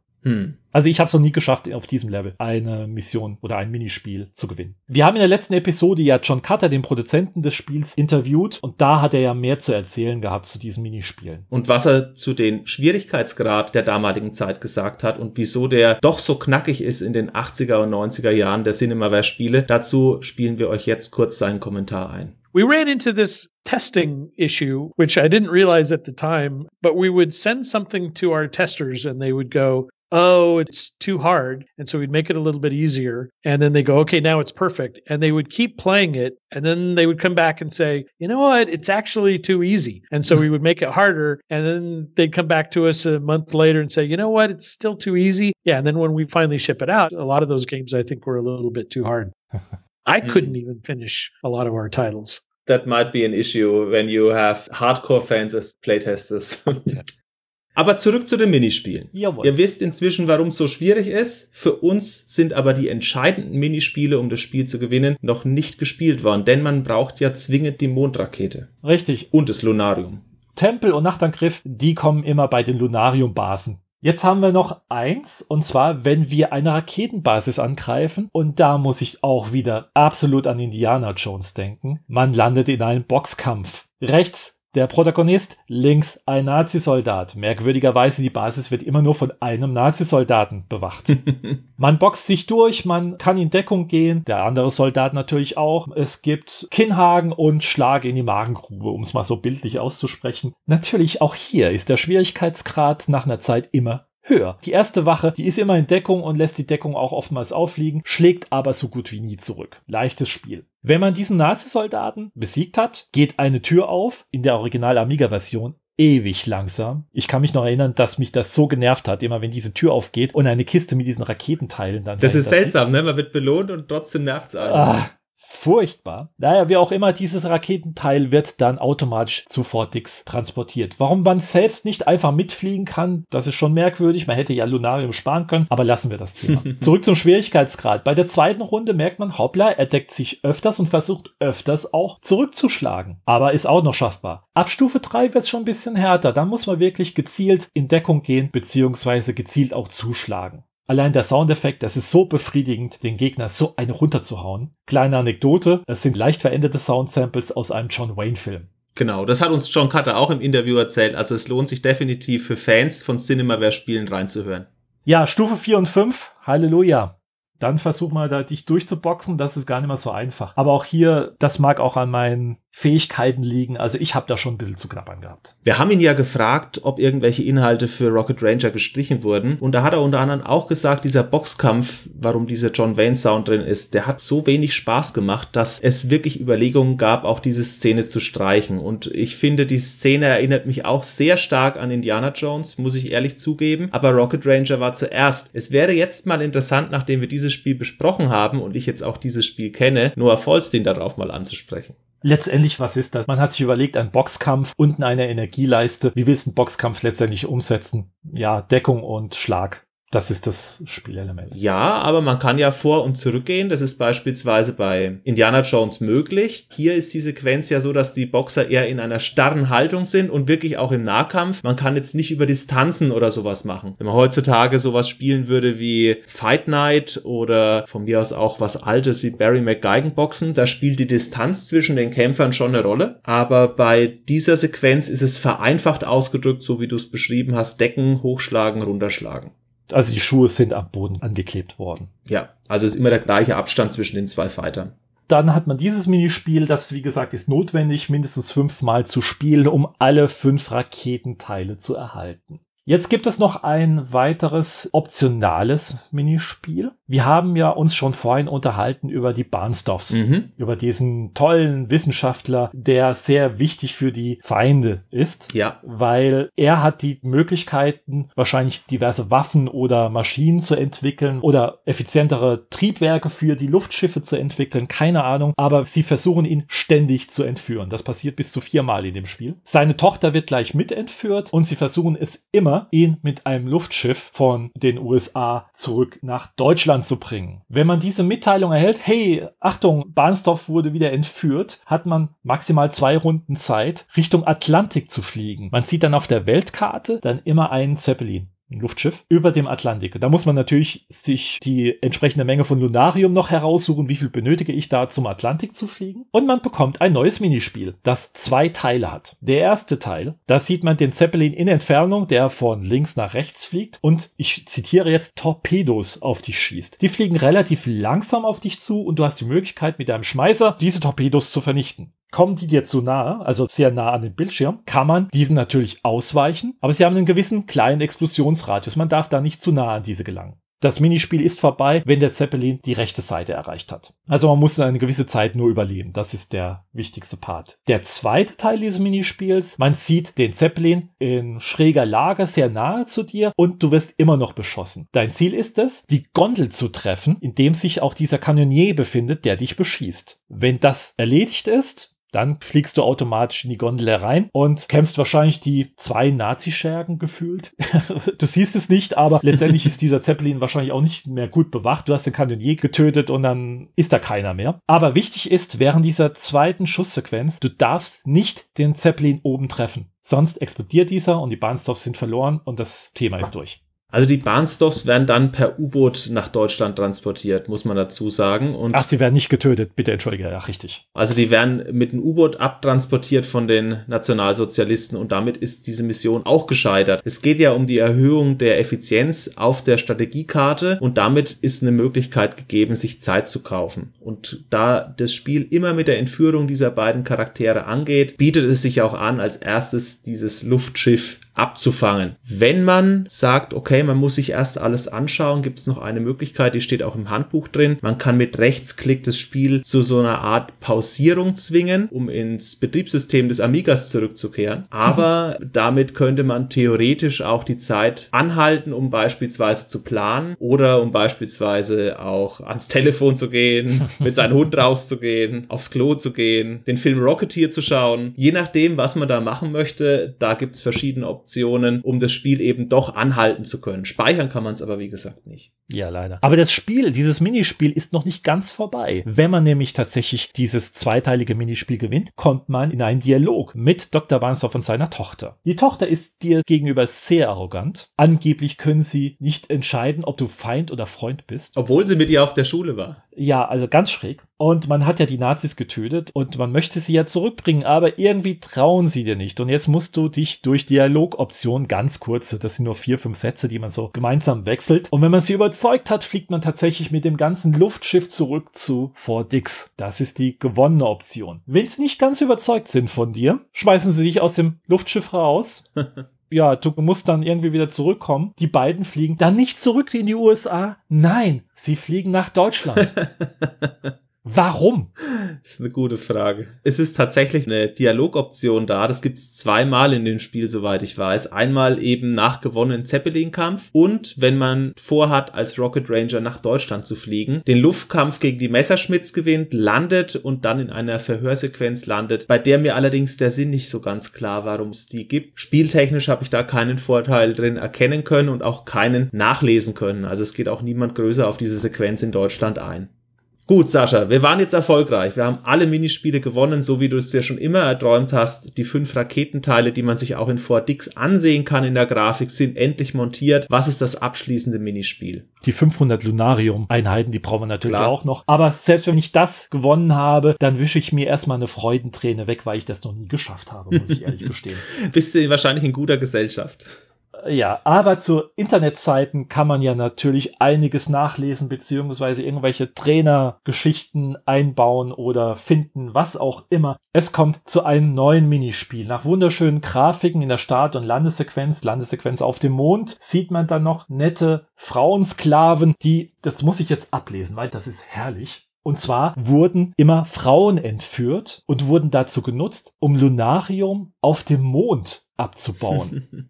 Warum Frauensklaven? Männer reagieren auf diese Dämpfe von diesem Lunarium nicht sehr gut, weil in diesem Minispiel wird auch gesagt, du hast nur begrenzt Zeit, dieses Minispiel jetzt zu bewerkstelligen, weil sonst wirst du bewusstlos. Ja, die Lunarium-Dämpfe sind zu intensiv auf dem Mond. Ja, aber nur für Männer. Ja. Nicht für Frauen. Frauen wurde das Hirn gewaschen und wurden versklavt auf dem Mond gebracht, um das Lunarium abzubauen. Und in dem Einstiegstext zu diesem Minispiel steht folgendes. Female American Zombie Slaves scraping the lunarium with bleeding fingers. Female Nazi Amazon Guards in leather boots. Wir haben einmal die Sklavinnen, einmal Nazi-Amazon oder Leutonia-Amazon, die die Sklavinnen bewachen. Also ganz schräges Design. Diese Amazonen haben Lackstiefel an, sind sehr knapp begleitet, haben ihre Waffen in der Hand und Peitsche in der anderen. Manometer, also dieses Design kannst du in der heutigen Zeit nicht mehr einfach so loslassen, ohne eine Sexismusdebatte loszutreten. Das glaube ich auch. Die sehen eher aus wie so Sexpuppen. Ja, um Gottes Willen. Und die Sklavinnen haben auch nicht gerade viel an. Also, das sind die Fantasien der 80er Jahre Metal-Band, Comic-Zeichnung, also Heavy Metal lässt grüßen, also diese Comic-Reihe. So ungefähr kann man sich das vorstellen. Der Stil ähnelt dem Ganzen sehr stark. Jetzt hast du die Frauen, die muss man ja nicht bekehren, beziehungsweise mhm. wie Austin Powers seine Sexroboter irgendwie von seinem Mojo überzeugen, sondern man muss sie ja tatsächlich mit der Waffe bekämpfen. Die Laserpistole erledigt die alle. Man muss diese Amazonen-Wachen bekämpfen. Die seilen sich ab auf diversen Plattformen und da kommt das Tempel-Minispiel. Das wird ein bisschen recycelt, wenn man ganz runter runterfährt, geht man in die Deckung und da muss man entsprechend rechts und links den Horizont abdecken und je weiter man nach oben steuert, umso höher schießt er, aber man braucht länger wieder, um in die Deckung zu kommen. Das ist ein pures Recycling aus der Tempel-Variante. Jetzt sind die alle besiegt und es kommt das finale Spiel, um das Spiel Rocket Ranger zu gewinnen. Man denkt eigentlich auch vom Text her, jetzt ist es vorbei, hurra, man hat diese Interplanetary Union of Fascists, das steht so auf der Rakete geschrieben, auch eine ganz komische Geschichte, und plötzlich kommt ein Alien, so ein Tentakelmonster hervor, und man muss auch hier, ähnlich wie in dieser Tempelsequenz, aber ohne Deckung, versuchen, dieses Tentakelmonster zu bekämpfen. Hm. Ja, hm nicht einfach, glaube ich. Nein, es ist definitiv nicht einfach, das, was ich gesehen habe. Und wie soll ich sagen, das Ende noch etwas gestreckt. Hoppla, da ist ja noch was anderes. Es waren nicht die bösen Nazis und man findet praktisch jetzt den Grund, warum sie einen so einen technologischen Vorsprung hatten. Sie haben anscheinend irgendwie Hilfe von dieser außerirdischen Rasse bekommen. Nachdem man dieses außerirdische Lebewesen dann erfolgreich besiegt hat, sucht man nach Barnsdorfs Tochter, man befreit die ganzen Sklavinnen, indem man ihnen die Helme wegreißt, dann sind die plötzlich wieder alles gesund, alles gut gut und findet dann auch Dr. Barnsdorfs Tochter und knutscht diese dann entsprechend ab. Also das ist sozusagen das Bild vor den Credits. Sehr ausführlich geschildert. Ich habe keine weiteren Anmerkungen. Also alles, was spieltechnisch abgebildet wird, ist drin. Ich fand sehr interessant, dass der Schwierigkeitsgrad ansteigt, dass es recht viele Minispiele gibt. Das wurde damals von der Presse auch so gelobt. Und die Presse schreibt, es ist ein Adventure mit Actionspielen. Würdest du dem so zustimmen? Es ist ja letztendlich ein Film oder eine Serie zum Nachspielen. Das ganze Design, die ganze Aufmachung, die Musik, die Präsentation, die Geschichte, auch die sehr schlechten Texte, die zwar hochwertig sind, aber die ganze Handlung sehr trashig unterstreichen. Das ist ja eine Anlehnung auf die Kinoserien der 30er, 40er und 50er Jahre oder dann später TV-Serien. Man denke nur an Flash Gordon, Buck Rogers mit Buster Crappy oder das richtige Vorbild vor allem hier die Serie Commando Cody. Da gibt's tatsächlich auch jemand jemanden von der Army, der so ein Raketenpack hat und Verbrecher und Feinde des Staates bekämpft. Die Serie hat mir nichts gesagt, ist von 1952 und basiert eben auf diesen B-Movie-Charakteren, die dann auch in den 50er und 60er Jahren in den angesprochenen Comics populär wurden in Amerika. Ich verweise nochmal auf Noah Falstein, der hat ja was ganz ähnliches erzählt damals, was als Inspirationsquelle für diese Bundesladengeschichten getaugt hat. Da sagt er ja auch in den 60er Jahren war es eben eine ganz große Sache, die Nationalsozialisten als den Antagonisten irgendwie mit Außerirdischen zu verknüpfen oder das ultimativ Böse in solchen Sci-Fi-Heften abzudrucken und das ist auch da die Grundlage. Zufällig erschien ja zur gleichen Zeit aber auch ein Film von Disney. Der lief nicht ganz so erfolgreich. Bei Wikipedia steht 35 bis 40 Millionen Dollar war das Budget. Für die damalige Zeit eine sehr hohe Ausstattung an Produktionsbudget. Hatte auch mit Timothy Dalton einen sehr populären Hauptdarsteller, der damals ja auch noch James Bond verkörpert hat zur gleichen Zeit. Ich glaube, Der Hauch des Todes und Lizenz zum Töten. Das sind so diese Filme, die von ihm mir in Erinnerung geblieben sind und das ist auch 89, 90, glaube ich, Lizenz zum Töten das war, glaube ich, sein letzter Auftritt. Der war mit hohen Hoffnungen gestartet und hat aber an der Kinokasse gerade mal 48,7 Millionen Dollar eingespielt. Also keine Ahnung, ob da alle Werbebudgets auch berücksichtigt sind bei dem Wikipedia-Eintrag, aber es hört sich jetzt nicht so an, als wäre er durch die Decke erfolgreich gewesen im Jahr 1989, 90. Und in den Zeitraum fällt ja auch Rocket Ranger. Es wäre natürlich naheliegend gewesen, da sich vielleicht auch eine Lizenz zu sichern, aber dazu kam es nie. Jetzt habe ich das Spiel Rocket Ranger erst im letzten Jahr gespielt, nachdem du gesagt hast, du wünschst dir dazu eine Folge zu machen. Die Fähigkeiten, Rocket Ranger zu spielen, sind bei dir jedenfalls besser. Du wusstest auch mehr über die Geschichte, bevor wir mit der ganzen Hintergrundrecherche angefangen haben. Deswegen möchte ich dir gerne auch überlassen, die Unterschiede zu Rocketeer, dem Film mal rauszustellen und auch die Gemeinsamkeiten so ein bisschen zu benennen und vielleicht dann auch abschließend von dir eine Wertung zu erhalten, ob es sinnvoll gewesen wäre, die Marke vielleicht doch zu lizenzieren oder ob damals Cinemaware richtig gehandelt hat. Also also Cinemaware hatte ja etwas gegen Lizenzspiele generell. Also sie wollten ja eigene Geschichten schreiben. Und die Entscheidung nicht auf The Rocketeer, was ja eigentlich ein Comic war aus den frühen 80ern, eine Comicserie,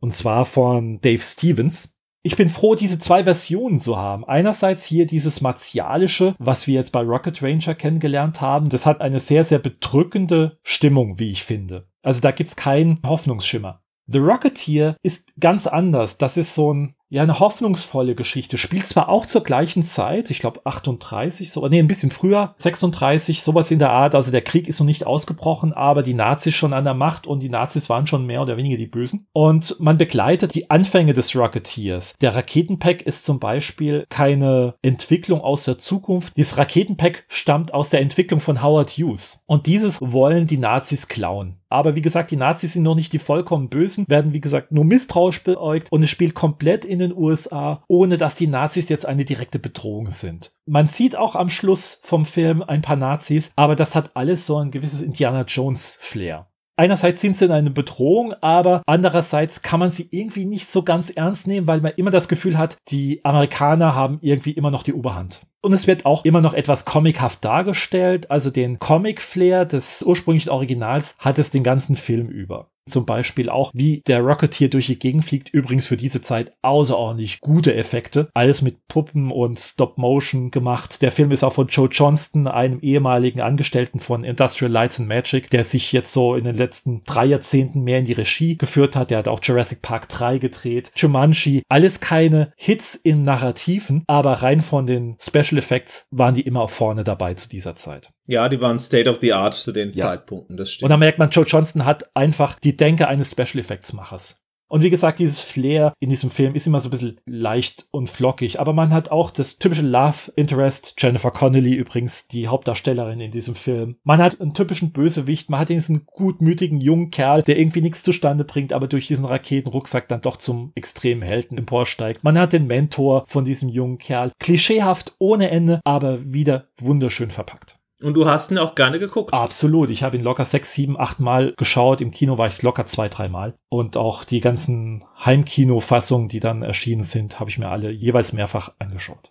Die Bedrohung, das ist auch so mein Eindruck, ist in Rocket Ranger wesentlich martialischer als in dem Disney-Streifen. Mhm. Man muss natürlich sagen, das war keine reine Disney-Produktion in dem Sinne, weil Disney hat man vor allem auch in der Zeit Angst, oh, zu familienfreundlich, da passiert nichts. Nee, ist nicht. Der Film wurde von Touchstone produziert, was eine Tochterfirma von Disney war. Die haben sich konzentriert auf ein etwas leicht erwachseneres Publikum. Und dementsprechend konnte man da besser agieren, als wenn das Disney-Logo vorne prangte. Also, das war sozusagen die Erwachsenen-Filmsparte des Disney-Konzerns. Aber ich gebe dir recht, damals war Disney tatsächlich eher eine Kindermarke und ganz so kindisch wirkt der Film dann auch wieder nicht, trotz aller Klischees und trotz der vielleicht eher abstrakten Bedrohung. In Rocket Ranger ist es wesentlich dunkler, böser, kräftiger dargestellt. Also diese Bedrohung, die von den Feinden ausgeht, ist unmittelbarer. Kehren wir wieder zurück zu Rocket Ranger. Ich muss jetzt aufpassen, dass ich nicht immer Rocketeer sage, weil Rocketeer ist bei mir im Kopf mehr vorhanden als Rocket Ranger. Okay. Ich würde gerne in die Präsentation übergehen. Wie präsentiert sich Rocket Ranger? Also, wir sind in einem Cinemaware-Spiel und Cinemaware hat immer geschaut, dass sie eine Präsentation wie in einem Film oder zumindest mal im Fernsehen, später bei der TV Sports-Reihe hinbekommen. Und das haben sie auch hier absolut genial geschafft. Der Anfang mit diesem martialischen Intro, zumindest mal in der internationalen Fassung, in dem man Hitler sieht und wir anscheinend mit einer extremen Rede wieder das deutsche Volk unter sich vereint und die Welt Weltherrschaft und die Expansion verkauft. dann sieht man auch die typische Landkarte, wie die Pfeile in die Luft fliegen, auch von Deutschland heraus und in alle Welt dann strömen und dann das Nazi-Symbol sich vergrößert. Also das kennt man auch von alten Animationsfilmen aus der damaligen Zeit. Wochenschau, ja. Beispielsweise, wie sich dann auf einmal Frankreich grau färbt dann auch die Musik spannend wird und man dann das Logo von Rocket Ranger aufbauen sieht, Rocket Ranger durch den Bildschirm flitzt und gleich die Credits anfangen. Also man sieht alle Beteiligten gleich am Anfang, nicht am Ende, wie es heutzutage üblich ist. Warum sieht man die am Anfang? Wenn man sich erinnert, wer die alten Flash Gordon und Buck Rogers Serien kennt, da war der Vorspann auch immer der ausgiebige am Anfang und am Ende kam höchstens ein To be continued oder The End, wenn mal eine Geschichte fertig erzählt wurde in mehreren Episoden. Das kenne ich auch von alten Western, die bis in die 40er Jahre rein auch diesen Vorspann hatten, wo eben kurz eingeblendet wird, wer überhaupt da alles mitgewirkt hat, vom Produzenten und, und, und. Nicht nur die Hauptdarsteller.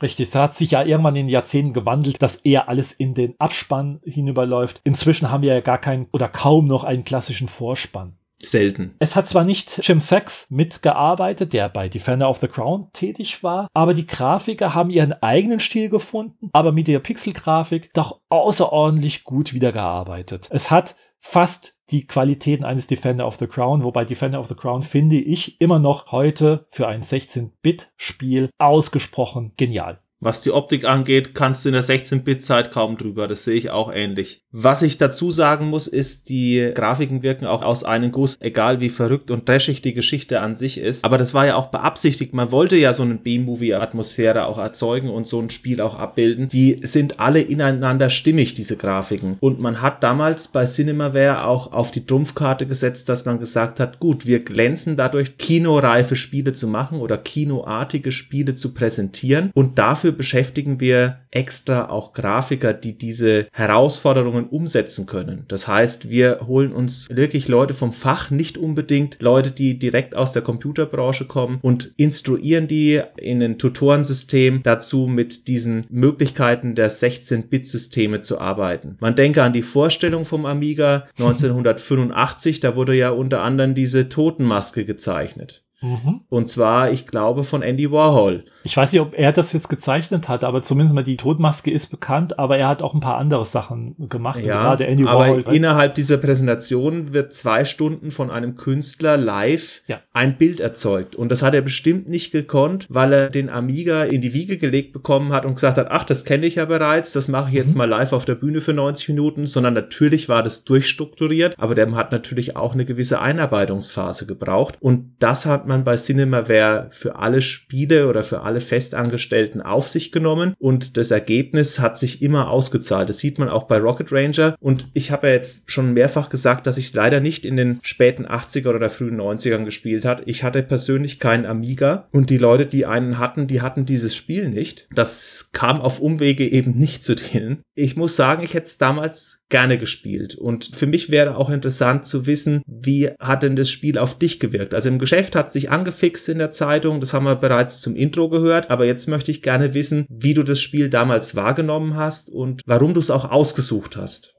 Ganz einfach, die Screenshots auf der Packungsrückseite und die Screenshots in der Powerplay haben mich natürlich absolut überzeugt. Mhm. Ich bin ein Grafikfan aus der Pixel-Zeit, das war ich damals schon. Und ich habe ja vorhin schon gesagt, ich war wahnsinnig schlecht auch in diesem Spiel, aber ich habe die Grafik einfach genossen. Allein schon auch das Intro, auch wenn das Intro in der deutschen Version radikal gekürzt war, also die ganze Nazi-Sequenz, haben sie einfach rausgeschnitten. Die existiert überhaupt nicht. Es wurde auch kein Ersatz dafür geschaffen. Mhm. Aber trotzdem, diese Präsentation, das hat mich schon immer gefangen. Das hat mich in Defender of the Crown gefangen gefangen. Es hat mich auch später bei den TV Sports Titeln absolut gefangen, obwohl ich Football überhaupt nicht bedienen konnte. Ich wusste, man musste zehn Yards vorwärts kommen, aber das war's. Die ganze Bedienung war mir total fremd, aber ich habe diese TV-Show genossen und so war es auch bei Rocketeer. Die Grafik hat mich total überzeugt, auch die Musik dazu und die Minispielchen waren ganz schnucklig, wenn auch total schwer.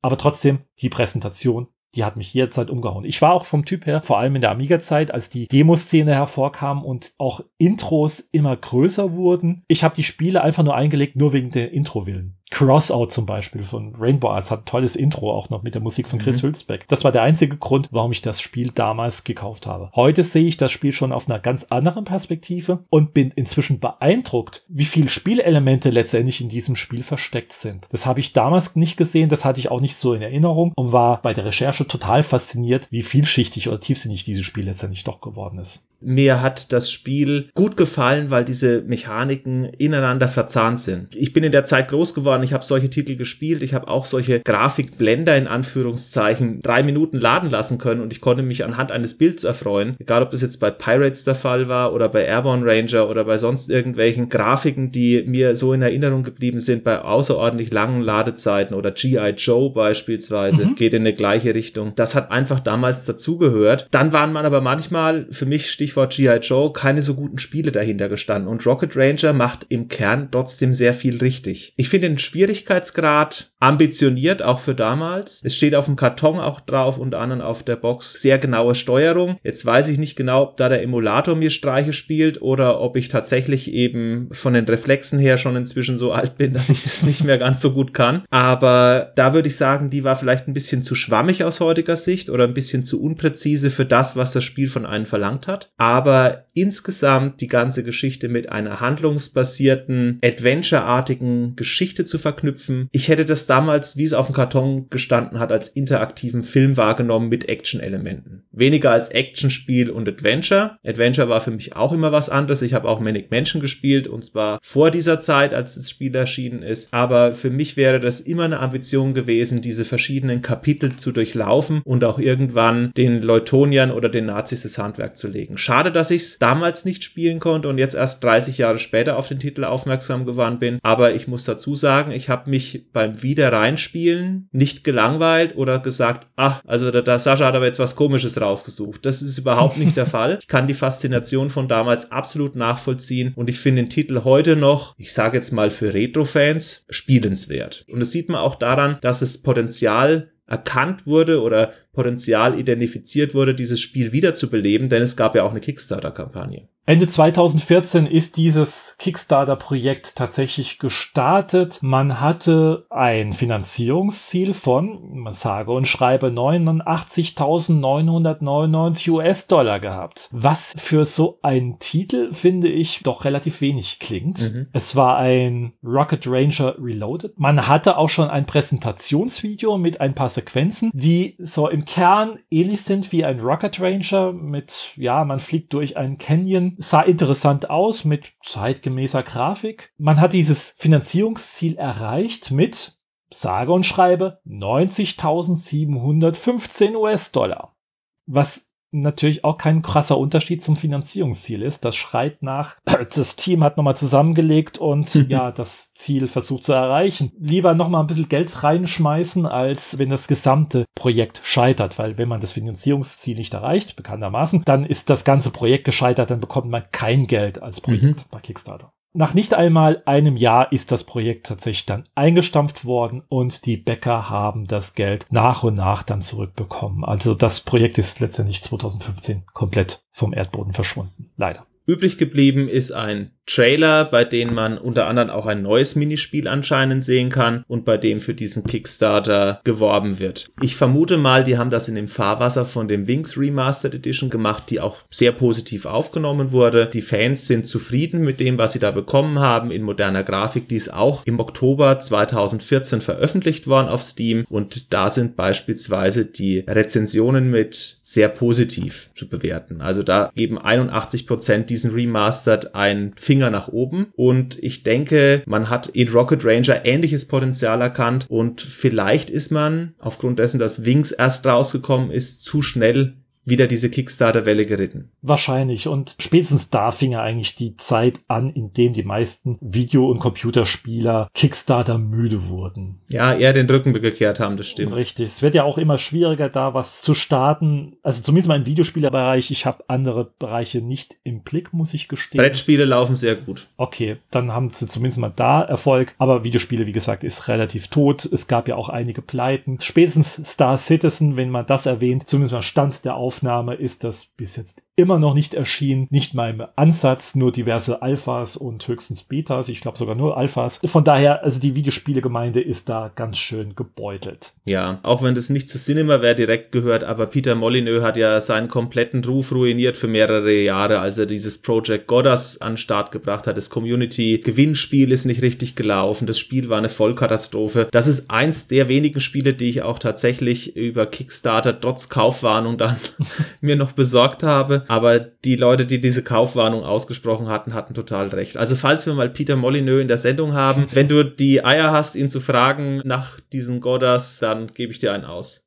ich bin der falsche Ansprechpartner, weil ich es gar nicht so verkehrt fand. Echt? Ja, aber A, wie gesagt, ich bin nicht der Meisterstratege. Ich habe ein sehr, sehr niedriges Anforderungsniveau in dem Bereich und ich fand die Stimmung wieder toll, aber das ist ein anderes Thema. Das ist ja ein wunderbares Thema für ein Streitgespräch. Da haben wir schon Streitgespräche Folge 1, Heavy Rain, und Streitgespräche Folge 2, Godas. Irgendwann in zehn Jahren, ja. Genau, richtig. Aber zurück zu Rocket Ranger. Du richtig. hast ja noch bei der Grafik ein paar Anmerkungen. Genau, also Grafik haben wir ja schon durch. Die war großartig in diesem Art Deco-Stil. Und man muss auch sagen, sie haben sich nicht nur an den Serien und Filmen orientiert, an Buck Rogers und Konsorten, sondern auch tatsächlich etwas am Comic von The Rocketeer. Ich mag diesen Stil total. Wenn man sich unter diesem Art Deco-Stil momentan sich nichts vorstellen kann, ich erwähne nur Bioshock. Es geht alles in diese Richtung. Nur nicht so schwerfällig. Klar, weil es nicht unter Wasser spielt. Da benötigt benötigt man natürlich etwas festere Strukturen als die leichten Linien bei Rocket Ranger. Mhm. Das ganze Design wurde entworfen von Rob Landeros, kein Unbekannter inzwischen in der Spielgemeinde. Er war später Mitbegründer der Firma Trilobytes. Trilobytes wurde bekannt durch das FMV-Spiel, Full-Motion-Videospiel The Seventh Guest und dessen Nachfolger The Eleventh Hour. Bist ja auch großer Fan davon, oder? Fan ist übertrieben. Ich fand es zur damaligen Zeit beachtlich, was sie da rausgeholt haben. Ja. Und es hat wärmende Erinnerungen an mein Philips CDI. ich habe die Full-Motion-Videos damals nicht gespielt, aber ich weiß, dass die groß eingeschlagen sind und es gab ja in den 90er Jahren immer wieder so Wellen. Myst beispielsweise, wo mit so Videoschnipseln beziehungsweise Videoclip-Sequenzen gearbeitet wurde und die ganze Geschichte dann irgendwie mit Rätseln verknüpft war. Wobei ich glaube, ohne das Spiel zu kennen, Seventh Guest und 11th Hour, dass die Handlung von Myst leicht übertroffen werden kann. Ja, Myst war für mich immer ein Mysterium in der Geschichte und auch im Spiel selbst. Aber ich habe mich da nie näher damit befasst damals, weil auch mein Rechner hm. sehr, sehr langsam die Grafik abspielte zur damaligen Zeit. Deswegen war das Thema dann auch recht schnell durch. Du hast nichts verpasst. Okay. Ich werde es mir vielleicht irgendwann nochmal anschauen. ja, Mr. Landeros, ich konnte über ihn nichts mehr Großartiges finden, was er jetzt macht. Das Einzige, was ich finden konnte, ist tatsächlich ein, sein YouTube-Kanal, in dem er Karaoke-Videos verbreitet. Oder selbst erstellt, wahrscheinlich, so wie ich das mitbekommen habe. Ja, wer Karaoke-Videos sucht, wird bei ihm fündig. Das meine ich jetzt nicht abwertend. Ich bin kein Karaoke-Fan, aber es sind Karaoke-Videos. Echt? Du bist kein Karaoke-Fan? Ich? Nee. Wieso? Wie will ich jemals mit dir Singstar besprechen? Du, du hast noch einen Bruder? ich glaube, der macht das auch nicht mit mir. Verdammt. Wir müssen mal eine Frau in die Sendung einladen, mit der mache ich das dann. Okay, gebongt. Ist gebucht. Reden wir mit dir mal. Ja, also wie gesagt, er macht Karaoke-Videos und das ist das Einzige, was ich über ihn finden konnte. Gehen wir auch gleich zum nächsten Thema, zum Thema Sound, mein kleines Steckenpferd. Und da muss ich sagen, wow, bombastisch. Also für einen Amiga-Soundtrack, was auch die Präsentation betrifft, finde ich Rocket Ranger erstklassig. Und du glaube ich nicht so, oder? Ich habe da ein wechselhaftes Gefühl. Mir haben einige Sound-Samples sehr gut gefallen. Andere Sachen fand ich etwas disharmonisch im Klang. Also, dass der Sound für die damalige Qualität hoch war, ja, aber ich habe erstens Soundtracks, die für mich ein bisschen mehr im Ohr geblieben sind und einige kleinere Sounds, bei beispielsweise diesen Infotafeln haben mir nicht so gut gefallen, gebe ich offen zu. Der Stil oder auch die Zusammensetzung des ganzen Sounds? Es war eher der Klang. Okay weil ich finde gerade die Instrumentenwahl sehr gelungen und interessant. Und was ich sehr, sehr angenehm finde für die Amiga-Zeit, die Amiga-Zeit hat ja so langsam aber sicher die ganzen Samples reingebracht in die Musik, mhm. was mir irgendwann zu viel wurde. Chris Hülsbeck hat es zum Beispiel noch relativ gut gehandelt, so eine Mischung aus typische Synthesizer-Sounds und auch gesampelten Sounds, aber es war schon gefährlich nah an meiner ja, persönlichen Grenze, wo ich es noch ertragen konnte. Es gibt da auch ganz, ganz schlimme Kandidaten beim Amiga. Aber hier werden klassische Synthesizer-Sounds genommen und man kann sich ein kleines Orchester dabei vorstellen. Oder stellenweise auch, kennst du diese kleinen Orgeln, die damals bei dieser Hörspielkultur hatten wir leider nicht so sehr in Deutschland. Mhm. Es gibt so alte 40er, 50er, 60er Jahre Hörspiele in den USA, in denen man zur Dramaturgie immer diese Orgel genutzt hat. Dum, dum, dum, dum. So wie bei den Monsters? Ja, ja, genau, kann man so vergleichen. Aber sehr dramatisch immer eingesetzt. So wie man es vielleicht bei uns eher in Persiflagen sieht. Richtig. Hm, hm, hm, sowas, ne? Genau. Ich werde mal was raussuchen und werde es mal jetzt einspielen.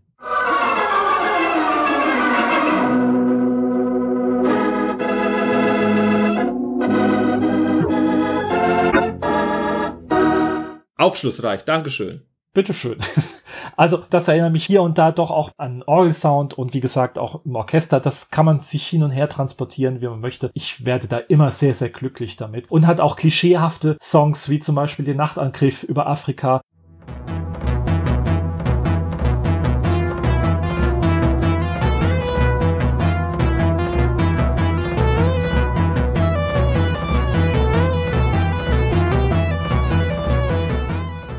oder den Tempelangriff, diese Trommeln.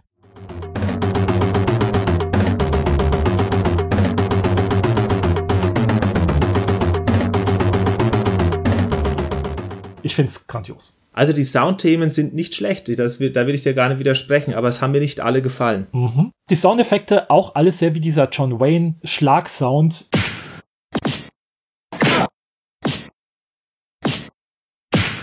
Es ist auch die Schmeißerkanone, hat so einen schön aggressiven, lauten Klang.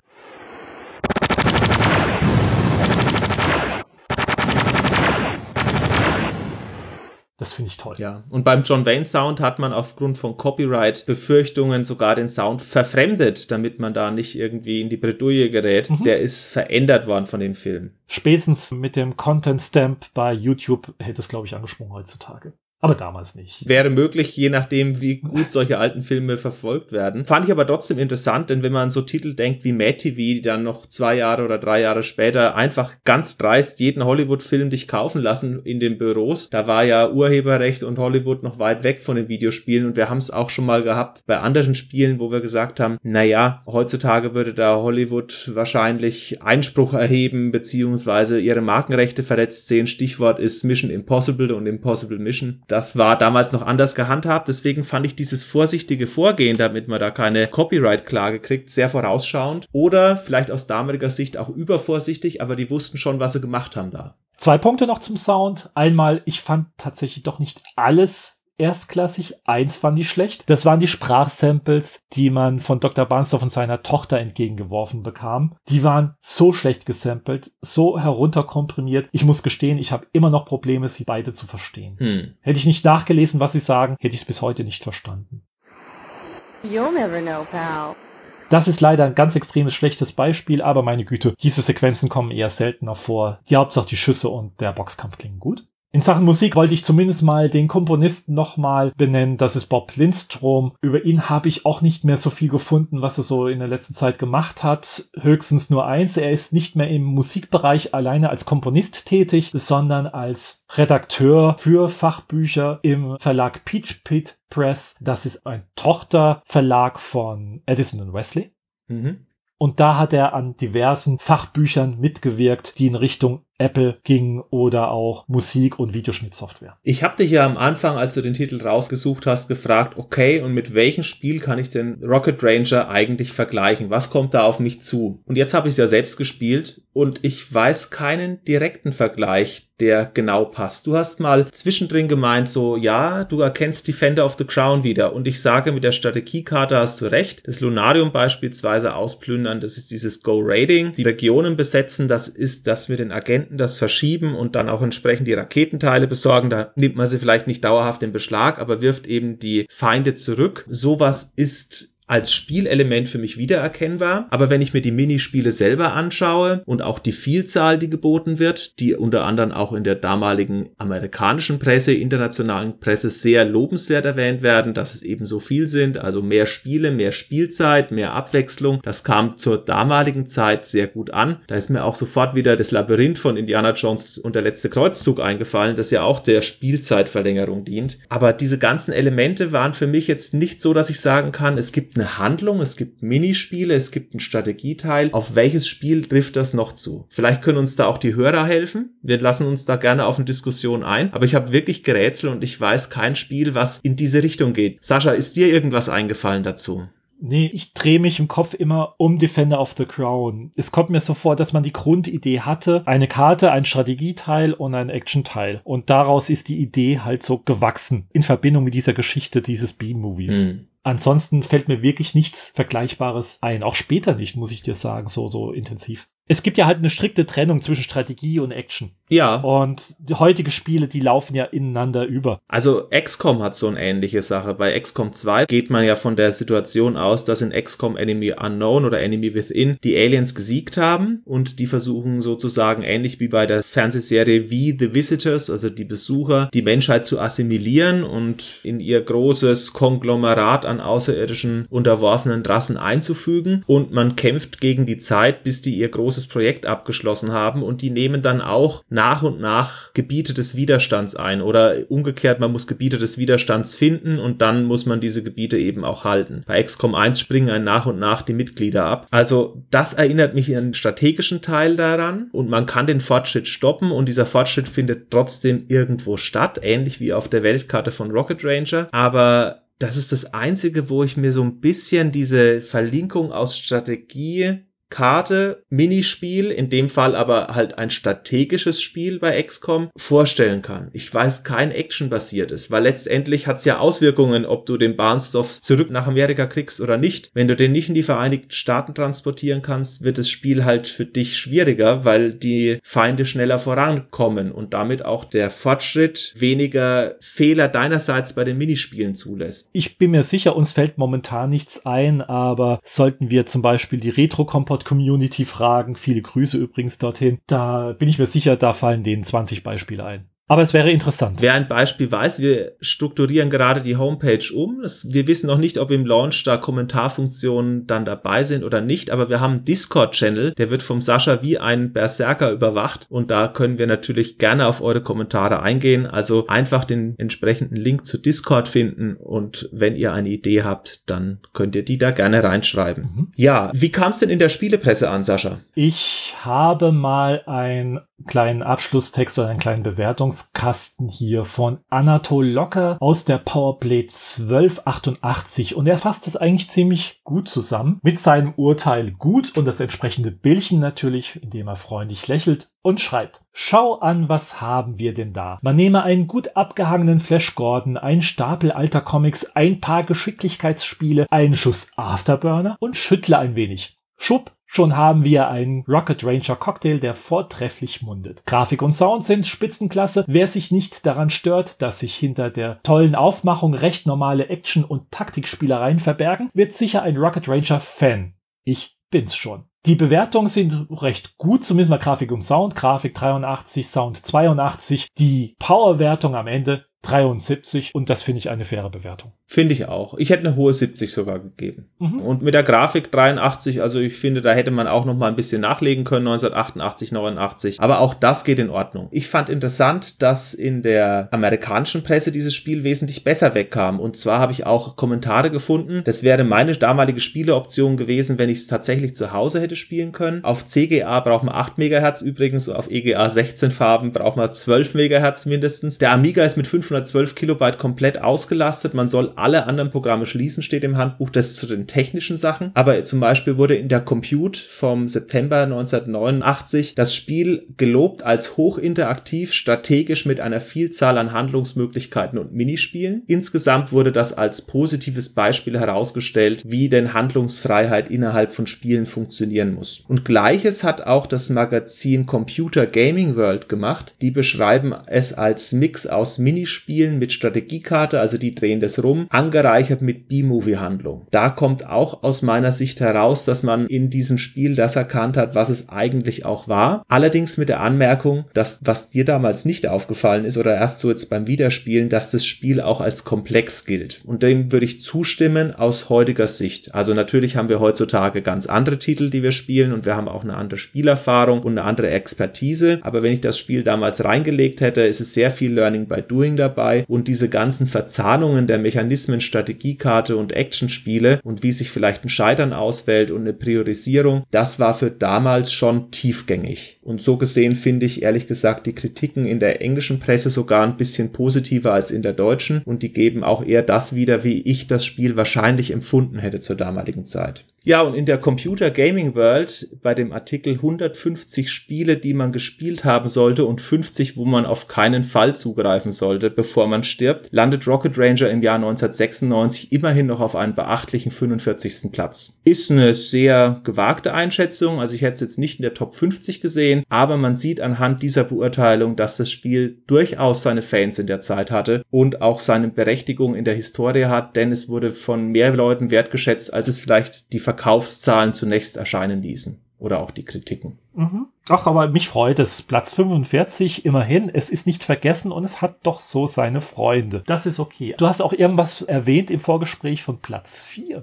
Ja, da ist mir ein Fehler passiert. Platz 4 ist tatsächlich auch abgedruckt in der gleichen Zeitung, aber da geht es um den Kopierschutz. Der nervigste Kopierschutz, da landet Rocket Ranger mit seinem Decoder Wheel auf Platz 4. Ja, wobei mich das immer fasziniert hatte, diese Einbindung dieses Kopierschutzes in die Geschichte. Es nervt, weil man es bei jedem Flug nutzen muss, aber andererseits finde ich das mächtig interessant, wie das gehandhabt wird. Und das hat mir durch diese Einbindung in die Geschichte irgendwie nicht so geschmerzt wie ein anderer Kopierschutz. Ja, und es hat ein taktisches Element dabei. Du kannst ja planen, mehrere Ziele anzufliegen, mhm. da musst du einfach nur genügend Lunarium mitnehmen. Und das ist ja auch eine Komponente, die man sonst irgendwo umständlich nachschauen müsste. Und ehrlich gesagt, als Kopierschutz das so zu verwenden, da hat man halt die Scheibe bei sich rumliegen. Ich weiß, Kopierschütze sind nervig, aber es hatte ein sinnvolles Spielelement und es war, glaube ich, auch ein recht wirksamer Schutz, außer man hat sich die Scheibe nachgebaut. Denn es gab genügend Ziele und genügend Zahlen, die man theoretisch notieren musste, damit man das Spiel ohne Einschränkungen spielen konnte. Natürlich gab es auch Raubkopien, das ist klar, aber grundsätzlich ist das nicht der nervigste Kopierschutz aller Zeiten das nicht. Und sind wir ehrlich, es war nicht gerade eine harmlose Zeit in Sachen Raubkopiererei. Ich kann die Spieleproduzenten schon verstehen, dass sie gewisse kreative Ansätze suchten, um dieses Thema irgendwie mit einzuarbeiten. Ja, so sehe ich es auch. Was aber interessant wird für die Zukunft, nur so nebenbei erwähnt, ist diese Top 50 der schlechtesten Spiele.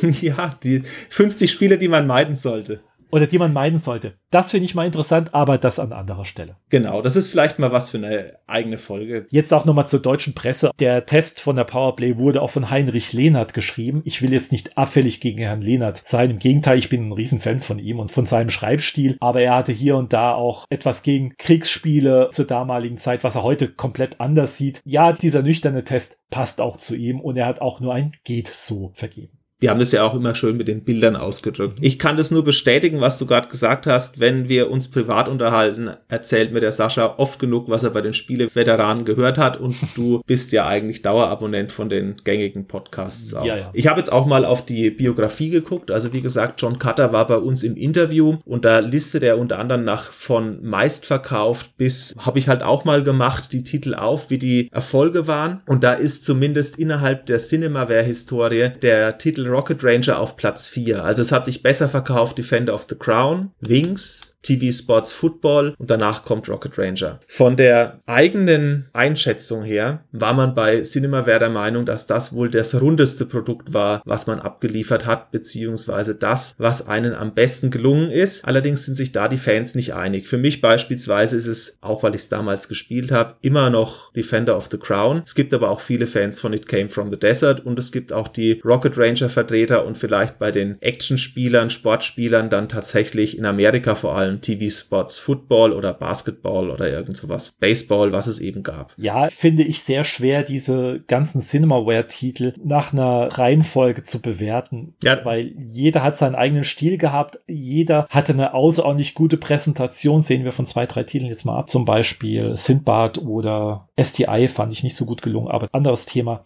Aber es waren alles was Besonderes und von daher fällt mir so eine Einstufung sehr schwer und mich überrascht es nicht, diese Reihenfolge, die Mr. Cutter hier aufgezählt hat, dass Rocket Ranger auch Platz 4 war und Defender of the Crown ganz oben. Wenn man sich die Spiele nochmal rückblickend anschaut, dann kann man es nachvollziehen. Defender of the Crown, wie gesagt, die komplette Killer-Applikation für den Amiga. Auch spielerisch war es in anderen Systemen außerordentlich gut gelungen. Auf dem Amiga leider weniger. Ja, Wings war ein außerordentlich gutes Spiel, auch spielerisch muss man sagen zur damaligen Zeit, auch wenn die Urfassung jetzt sehr schwierig zu spielen ist inzwischen. Und TV Sports Football, auch wenn ich eine total Niete bin in Football und auch von der Steuerung, aber allein durch die Präsentation und da es doch sehr taktisch angelegt war, verdient dessen Platz 3 und Rocket Ranger dann auf Platz 4. Ich kann es irgendwie nachvollziehen. Also ich kann auch nachvollziehen, dass es nicht das erfolgreichste Spiel war. Du sprichst die Killer-Applikation an. Sowas wie Defender of the Crown gab es nicht. Bis Rocket Ranger vergehen zwei respektive drei Jahre in Deutschland, bis es erscheint. Da ziehen einige Studios auch qualitativ gleich, beziehungsweise kommen zumindest nahe an diesen Stil ran, den Cinemaware hat, allerdings mit einer vielleicht besseren Spielqualität, was Minispiele angeht. Deswegen verstehe ich auch, dass es nicht der Superhit war. Eine andere Sache, warum es nicht der Superhit war, aus meiner Sicht, ist das Szenario ein bisschen abgedreht. Superhelden haben ganz anderen Stellenwert Ende der 80er, als sie es jetzt Mitte der 2000er erworben haben nach Iron Man. Das Einzige, was ich in Superheldenfilmen aus den 80ern kenne, sind die Superman-Filme und Batman. Und Superman wurde ständig rebootet und Batman ist ja in den 90er Jahren auch etwas obskurer gelaufen. Also diese Markenmacht von Comic-Franchises, die existiert erst in den letzten 15 Jahren in der Stellung, wie sie vielleicht jetzt ein jüngerer Zuhörer erlebt. Und davor war das innerhalb von Hollywood oder auch innerhalb von Europa zumindest eher eine Randerscheinung. Bei mir in der Klasse, sage ich jetzt mal, gab es niemanden, der in seiner Jugend ausgiebig Comics gelesen hat, die abgewichen sind von Asterix, Mickey Mouse und was weiß ich, was es noch an Comics gab. Aber Superhelden-Comics hat keiner gelesen. Das ist heutzutage mhm. anders. Ich persönlich auch nicht. Ich habe noch ein paar Prinz Löwenherz oder Eisenherz Prinz Eisenherz, eines dieser beiden Varianten habe ich von meinem Vater gelesen, aber das war's dann auch. Und ein paar französische Comics, die mir wegen dem Grafikstil gut gefallen hat. Reisende im Wind, ein paar Retro-Spieler kennen den Titel auch vielleicht so. Hm. Aber das war's dann auch, was ich persönlich als Nerd an Comics las. Man darf nicht vergessen, es war teurer. Heutzutage mit digitalen Dokumenten hat man auch einen wesentlich besseren Zugriff. Englisch als Sprache ist wesentlich verbreiteter und das Wissen auch in der Jugend, sich mit englischen Texten auseinanderzusetzen für private Zwecke ist auch wesentlich höher. Damals war Computerspielen ja auch stärker stärker in der Nische als heute. Und ich glaube, für die Nische war das Grundsetting zu sehr nischig gewählt, um Rocket Ranger tatsächlich zu dem größten Erfolg des Studios zu machen. Und deswegen verstehe ich zwar, dass die enttäuscht reagieren, dass es aus ihrer Sicht wahrscheinlich qualitativ rundeste Spiel nur auf Platz 4 landet, aber es hängt eben auch mit dem Setting ein bisschen zusammen. Zum Schluss möchte ich noch etwas zu den ganzen Konvertierungen und den anderen Versionen außerhalb der Amiga-Welt sprechen. Als erstes fällt mir die PC-Version ein. Da gab es eine Version, wie du vorhin schon gesagt hast, für CGA, EGA und auch für Tendis. Es gibt auch noch eine kleine FM Towns Variante, über die ich allerdings nichts finden konnte. FM Towns war ja so eine Art japanisches PC-System. Ah, da kann man auch eine schöne extra Episode daraus machen. Tolle Geschichte. Aber ich gehe mal auf die CGA, EGA Geschichte ein. Der Unterschied ist, im Vorspann sieht man eine kleine Widmung. Naja, klein ist gut. Man sieht eine Grafik einer Frau. Diese Frau soll Deborah Linhairs darstellen. Interessant ist, die Dame ist John Cutter im Nachhinein nicht oder nicht mehr bekannt. Also er konnte auch nichts dazu sagen, wer diese Dame war oder ist, ich hoffe noch ist. Der Unterschied zur Amiga-Version ist natürlich zur damaligen Zeit die grafische und auch die soundtechnische Unterlegenheit des PCs. Zur vierfarbigen CGR-Variante oder 16-farbige IGA-Variante, die verliert natürlich automatisch. Und mir ist auch nur in YouTube und Konsorten der Pieps-Sound entgegengeklärt.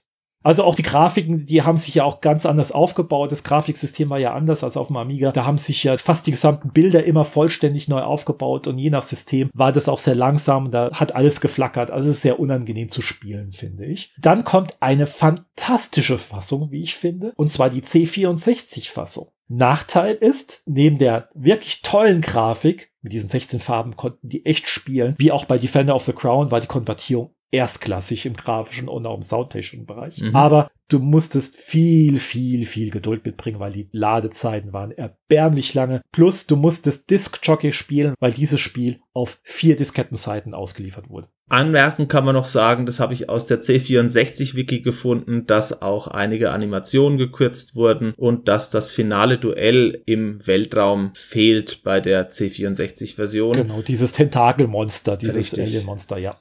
Ansonsten trotzdem finde ich eine großartige Umsetzung, vor allem im technischen Sinne, abgesehen von den Ladezeiten.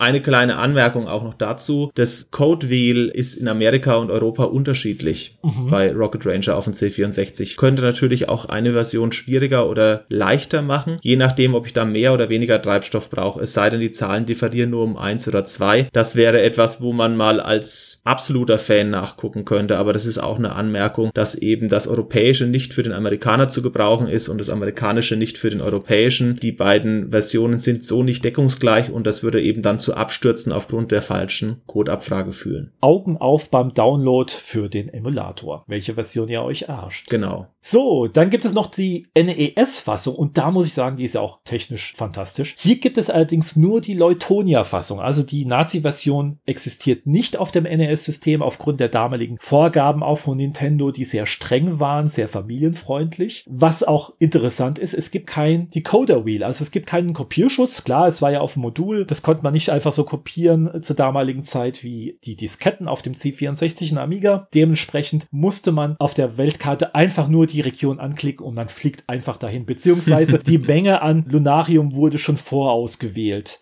Man musste sie nicht nochmal extra eingeben, weil man musste ja doch noch mit Lunarium ein bisschen taktieren. Und ein wichtiger Punkt, man benötigte nicht 500 Lunarium-Einheiten für die Rakete, sondern nur 200. Ist das nicht fabelhaft? Ach, diese NES-Spieler waren schon immer Weicheier. Okay, dann hauen die dir gleich Castlevania und Mega Man und was weiß ich entgegen. Äh, gut, verlassen wir dieses gefährliche Terrain gleich mal. Ja, ihr könnt jetzt auf mich richtig eindreschen. ja, genau. Also, und dann haben wir noch eine andere Variante, die ist sehr interessant. Davon habe ich nichts gefunden im Netz. Da habe ich mal den Emulator angeschmissen zum ersten Mal. Und zwar für den Apple II GS. Also grafisch ist sie mit dem PC zu vergleichen. Auch hier flackernde Grafiken, wahnsinnig lange Ladezeiten. Die Musik, die gleichzusetzen ist mit der Amiga-Variante, das wusste ich nicht, dass der Apple II so einen guten Soundchip hatte. Respekt. Da waren die Instrumente ein bisschen anders gewählt, leicht anders arrangiert und man kann sich drüber streiten, welche Version tatsächlich besser ist, die Amiga-Variante oder die Apple II-Variante. Ich finde, beide haben was. Aber bei mir gewinnt natürlich die Amiga-Variante aufgrund des Nostalgiefaktors. Hm. Ansonsten, die Ladezeiten sind unglaublich lange zwischen den einzelnen Grafiken und die Musik pausiert auch während diesen Ladezeiten. Beziehungsweise im Intro, als man das Rocket Ranger Logo sieht, da eilt die Musik der Grafik davon. Ich konnte nicht viel einstellen am Emulator. Es kann auch an mir liegen. Trotzdem fand ich das jetzt eine interessante Erfahrung und den Apple II werde ich zukünftig auch so ein bisschen mal im Auge behalten, muss ich sagen. Ich habe Blut geleckt. Okay, gerne. Das war's eigentlich, was ich an Konvertierungen finden konnte. Zusammenfassend technisch größtenteils auch hier sehr gute Konvertierungen, abgesehen von den Möglichkeiten, die sie halt hatten. Selbst in CGA-Grafiken fand ich Rocket Ranger gut konvertiert. Wir vermuten ja auch, dass das alles in-house gemacht wurde. Ganz genau geht da John Cutter nicht drauf ein, aber er gibt dafür einen Hinweis. Wer das Interview anhört, kann uns dazu mal seine Meinung auch schreiben bzw. mitteilen, ob diese Konvertierungen, also Amiga war das primäre System, vor allem Drittunternehmen gemacht haben oder eben von Cinemaware selbst kamen, das ist über die Jahre immer wieder verändert worden. Und wir reden über das Jahr 1987, 88, 89. Da tendiere ich dazu zu glauben, dass das wahrscheinlich eigenhändig von den Cinemaware-Leuten umgesetzt wurde, um eben die künstlerische Kontrolle auch vollständig zu haben und damit die Qualität abzusichern. Ich habe noch eine kleine Anmerkung, die ich popkulturell gefunden habe und dann gibt's eigentlich von meiner Seite aus nur noch kurz was zur Packung zu sagen. Da fand ich die Kaufargumente sehr gut. 1991 und 1992 ist aus dieser Comic-Vorlage, B-Movie-Vorlage Rocket Ranger tatsächlich bei Malibu Comics ein Rocket Ranger Comic rausgekommen und zwar über fünf Ausgaben, bei dem man Oberst Lehrmeister, das ist eine Hintergrundfigur im Hauptspiel, bekämpft und die endet auf einen bösen Cliffhanger, was wahrscheinlich wahrscheinlich nahelegt, dass es eine sechste Ausgabe hätte geben sollen, die aber nie erschienen ist. Ach, und warum bin ich nicht drüber gestoßen? Das speist meinen Enthusiasmus doch nach diesen Comics Ausschau zu halten. Also vielleicht kannst du das nachreichen. Wir schreiben ja auch hier und da mal einen Text auf Facebook oder auf Twitter. Wer uns da entsprechend folgt, findet vielleicht von dir hier noch nachgetragene Recherche. Ansonsten gibt's von meiner Seite aus nichts mehr zu Rocket Ranger zu sagen, nur das Bedauern, dass ich es damals, als es frisch war, nicht gespielt habe. Zur Packung wolltest du noch was sagen. Ach, zur Packung wollte ich noch was sagen, ja. genau. Ich habe bei der Packung mir ja auch überlegt, was spricht denn den Käufer an? Was hat denn den Sascha damals angefangen? Angefixt, als er durch die Metro gelaufen ist.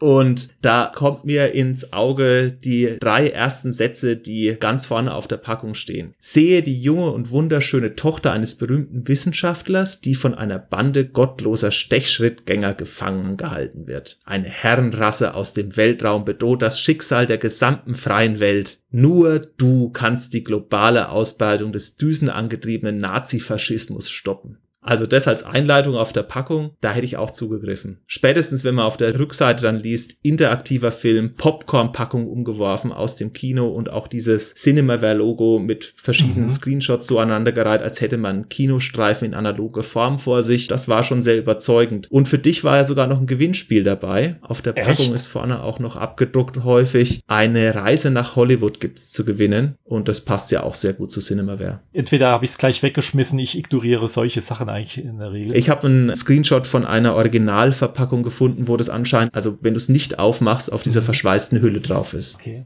Ah, ich kann mich gar nicht mehr so richtig erinnern. Ich weiß auch nicht, welche Packungsversion ich hatte. Ich habe jetzt auch schon ein paar unterschiedliche Scans hier gefunden. Von daher bin ich mir ziemlich unsicher, welche ich davon eigentlich besaß. Ja, muss auf deiner nicht zwingend drauf gewesen ja. sein, aber ich finde das auch ganz gut und es verkörpert auch so ein bisschen, was Cinemaware eigentlich wollte. Reise nach Hollywood, die hätten ja. ja auch eine Reise nach New York geben können oder eine Reise nach Paris. Nee, das Ziel ist ganz bewusst so gewählt, weil das eben eigentlich das ist, was die Firma erreichen wollte. Hollywood-artige Spiele zu machen. Sie sind vielleicht am Anspruch so ein bisschen gescheitert, richtig gute Spiele zu machen, aber richtig gute Atmosphäre, richtig gute Artwork und richtig motivierende Belohnungen in Form von Grafiken zu implementieren. Das ist ihnen gelungen. Ich wüsste zu diesem Titel jetzt auch nichts mehr, muss ich sagen. Da ich auch ich nicht. Nur, vielen Dank, Dominik, dass wir gemeinsam in meine Jugenderinnerung hier zurückreisen konnten. Das nächste Mal bist du wieder dran. Gerne. Und an die Zuhörer, es wird kein Spiel, was in der Nazi-Zeit spielen wird. Ja, also versprochen, es gibt nach den Goonies erstmal keinen Orgeltitel. es gibt auch keine Zeit von 1933 bis 45, bei der der Sascha unseren Interviewpartner nach der Indizierung von verfassungsfeindlichen Symbolen fragen kann. Das ist immer wieder eine gern gestellte Frage von mir und immer auch eine interessante Reaktion von den Personen. Richtig, aber versprochen in der nächsten Folge nicht. Ja. Vielleicht in der übernächsten, wenn der Sascha wieder wählen darf. ah, ich glaube nicht. Ich glaube nicht, Tim. ja, also es gibt bestimmt noch mal den ein oder anderen Titel, der uns ja. in diese Zeit zurückkehren lässt, aber das ist jetzt eher ein Zufall, dass das auf Axis and Allies gefolgt ist. Trotzdem sind es ja zwei ganz verschiedene Spiele, wenn man sich die Spielarten anschaut und hier geht's ja auch eher um alternatives Universum, also es ist ja nicht so ganz historisch unterlegt. Ja, vielen Dank fürs Zuhören. Ihr wisst, wo ihr uns findet und wir freuen uns natürlich auf eure Kommentare. Und Sascha, mir war es eine sehr große Freude. Du hast mir einen alten Spieleklassiker näher gebracht, den ich auch heute natürlich mit anderen Augen, aber gerne gespielt habe und alle, die auf Retro-Spiele stehen und genauso wie ich da einen blinden Fleck haben, die können Rocket Ranger gerne probieren und lasst euch nicht von YouTube-Videos abschrecken, in denen ich nach 10 Minuten scheiter. Ich hoffe, der Sascha stellt sein Material zur Verfügung. Dann haben wir nämlich auch ein ganz gutes Let's Play auf unserem Kanal. Ja, wenn wir es zusammenschneiden, du den strategischen Part, ich den Action Teil und dann kriegen wir irgendwas genau. zusammen. Und kurz vor dem Start zum Mond scheitern wir dann gemeinsam. ja, das kann sein. Also Leute, ihr seid nicht dabei gescheitert, unsere Folge anzuhören. Wir sehen uns oder beziehungsweise wir hören uns in der nächsten Folge und da wird es etwas historischer. Auch von mir vielen Dank. Macht's gut. Tschüss. Tschüss.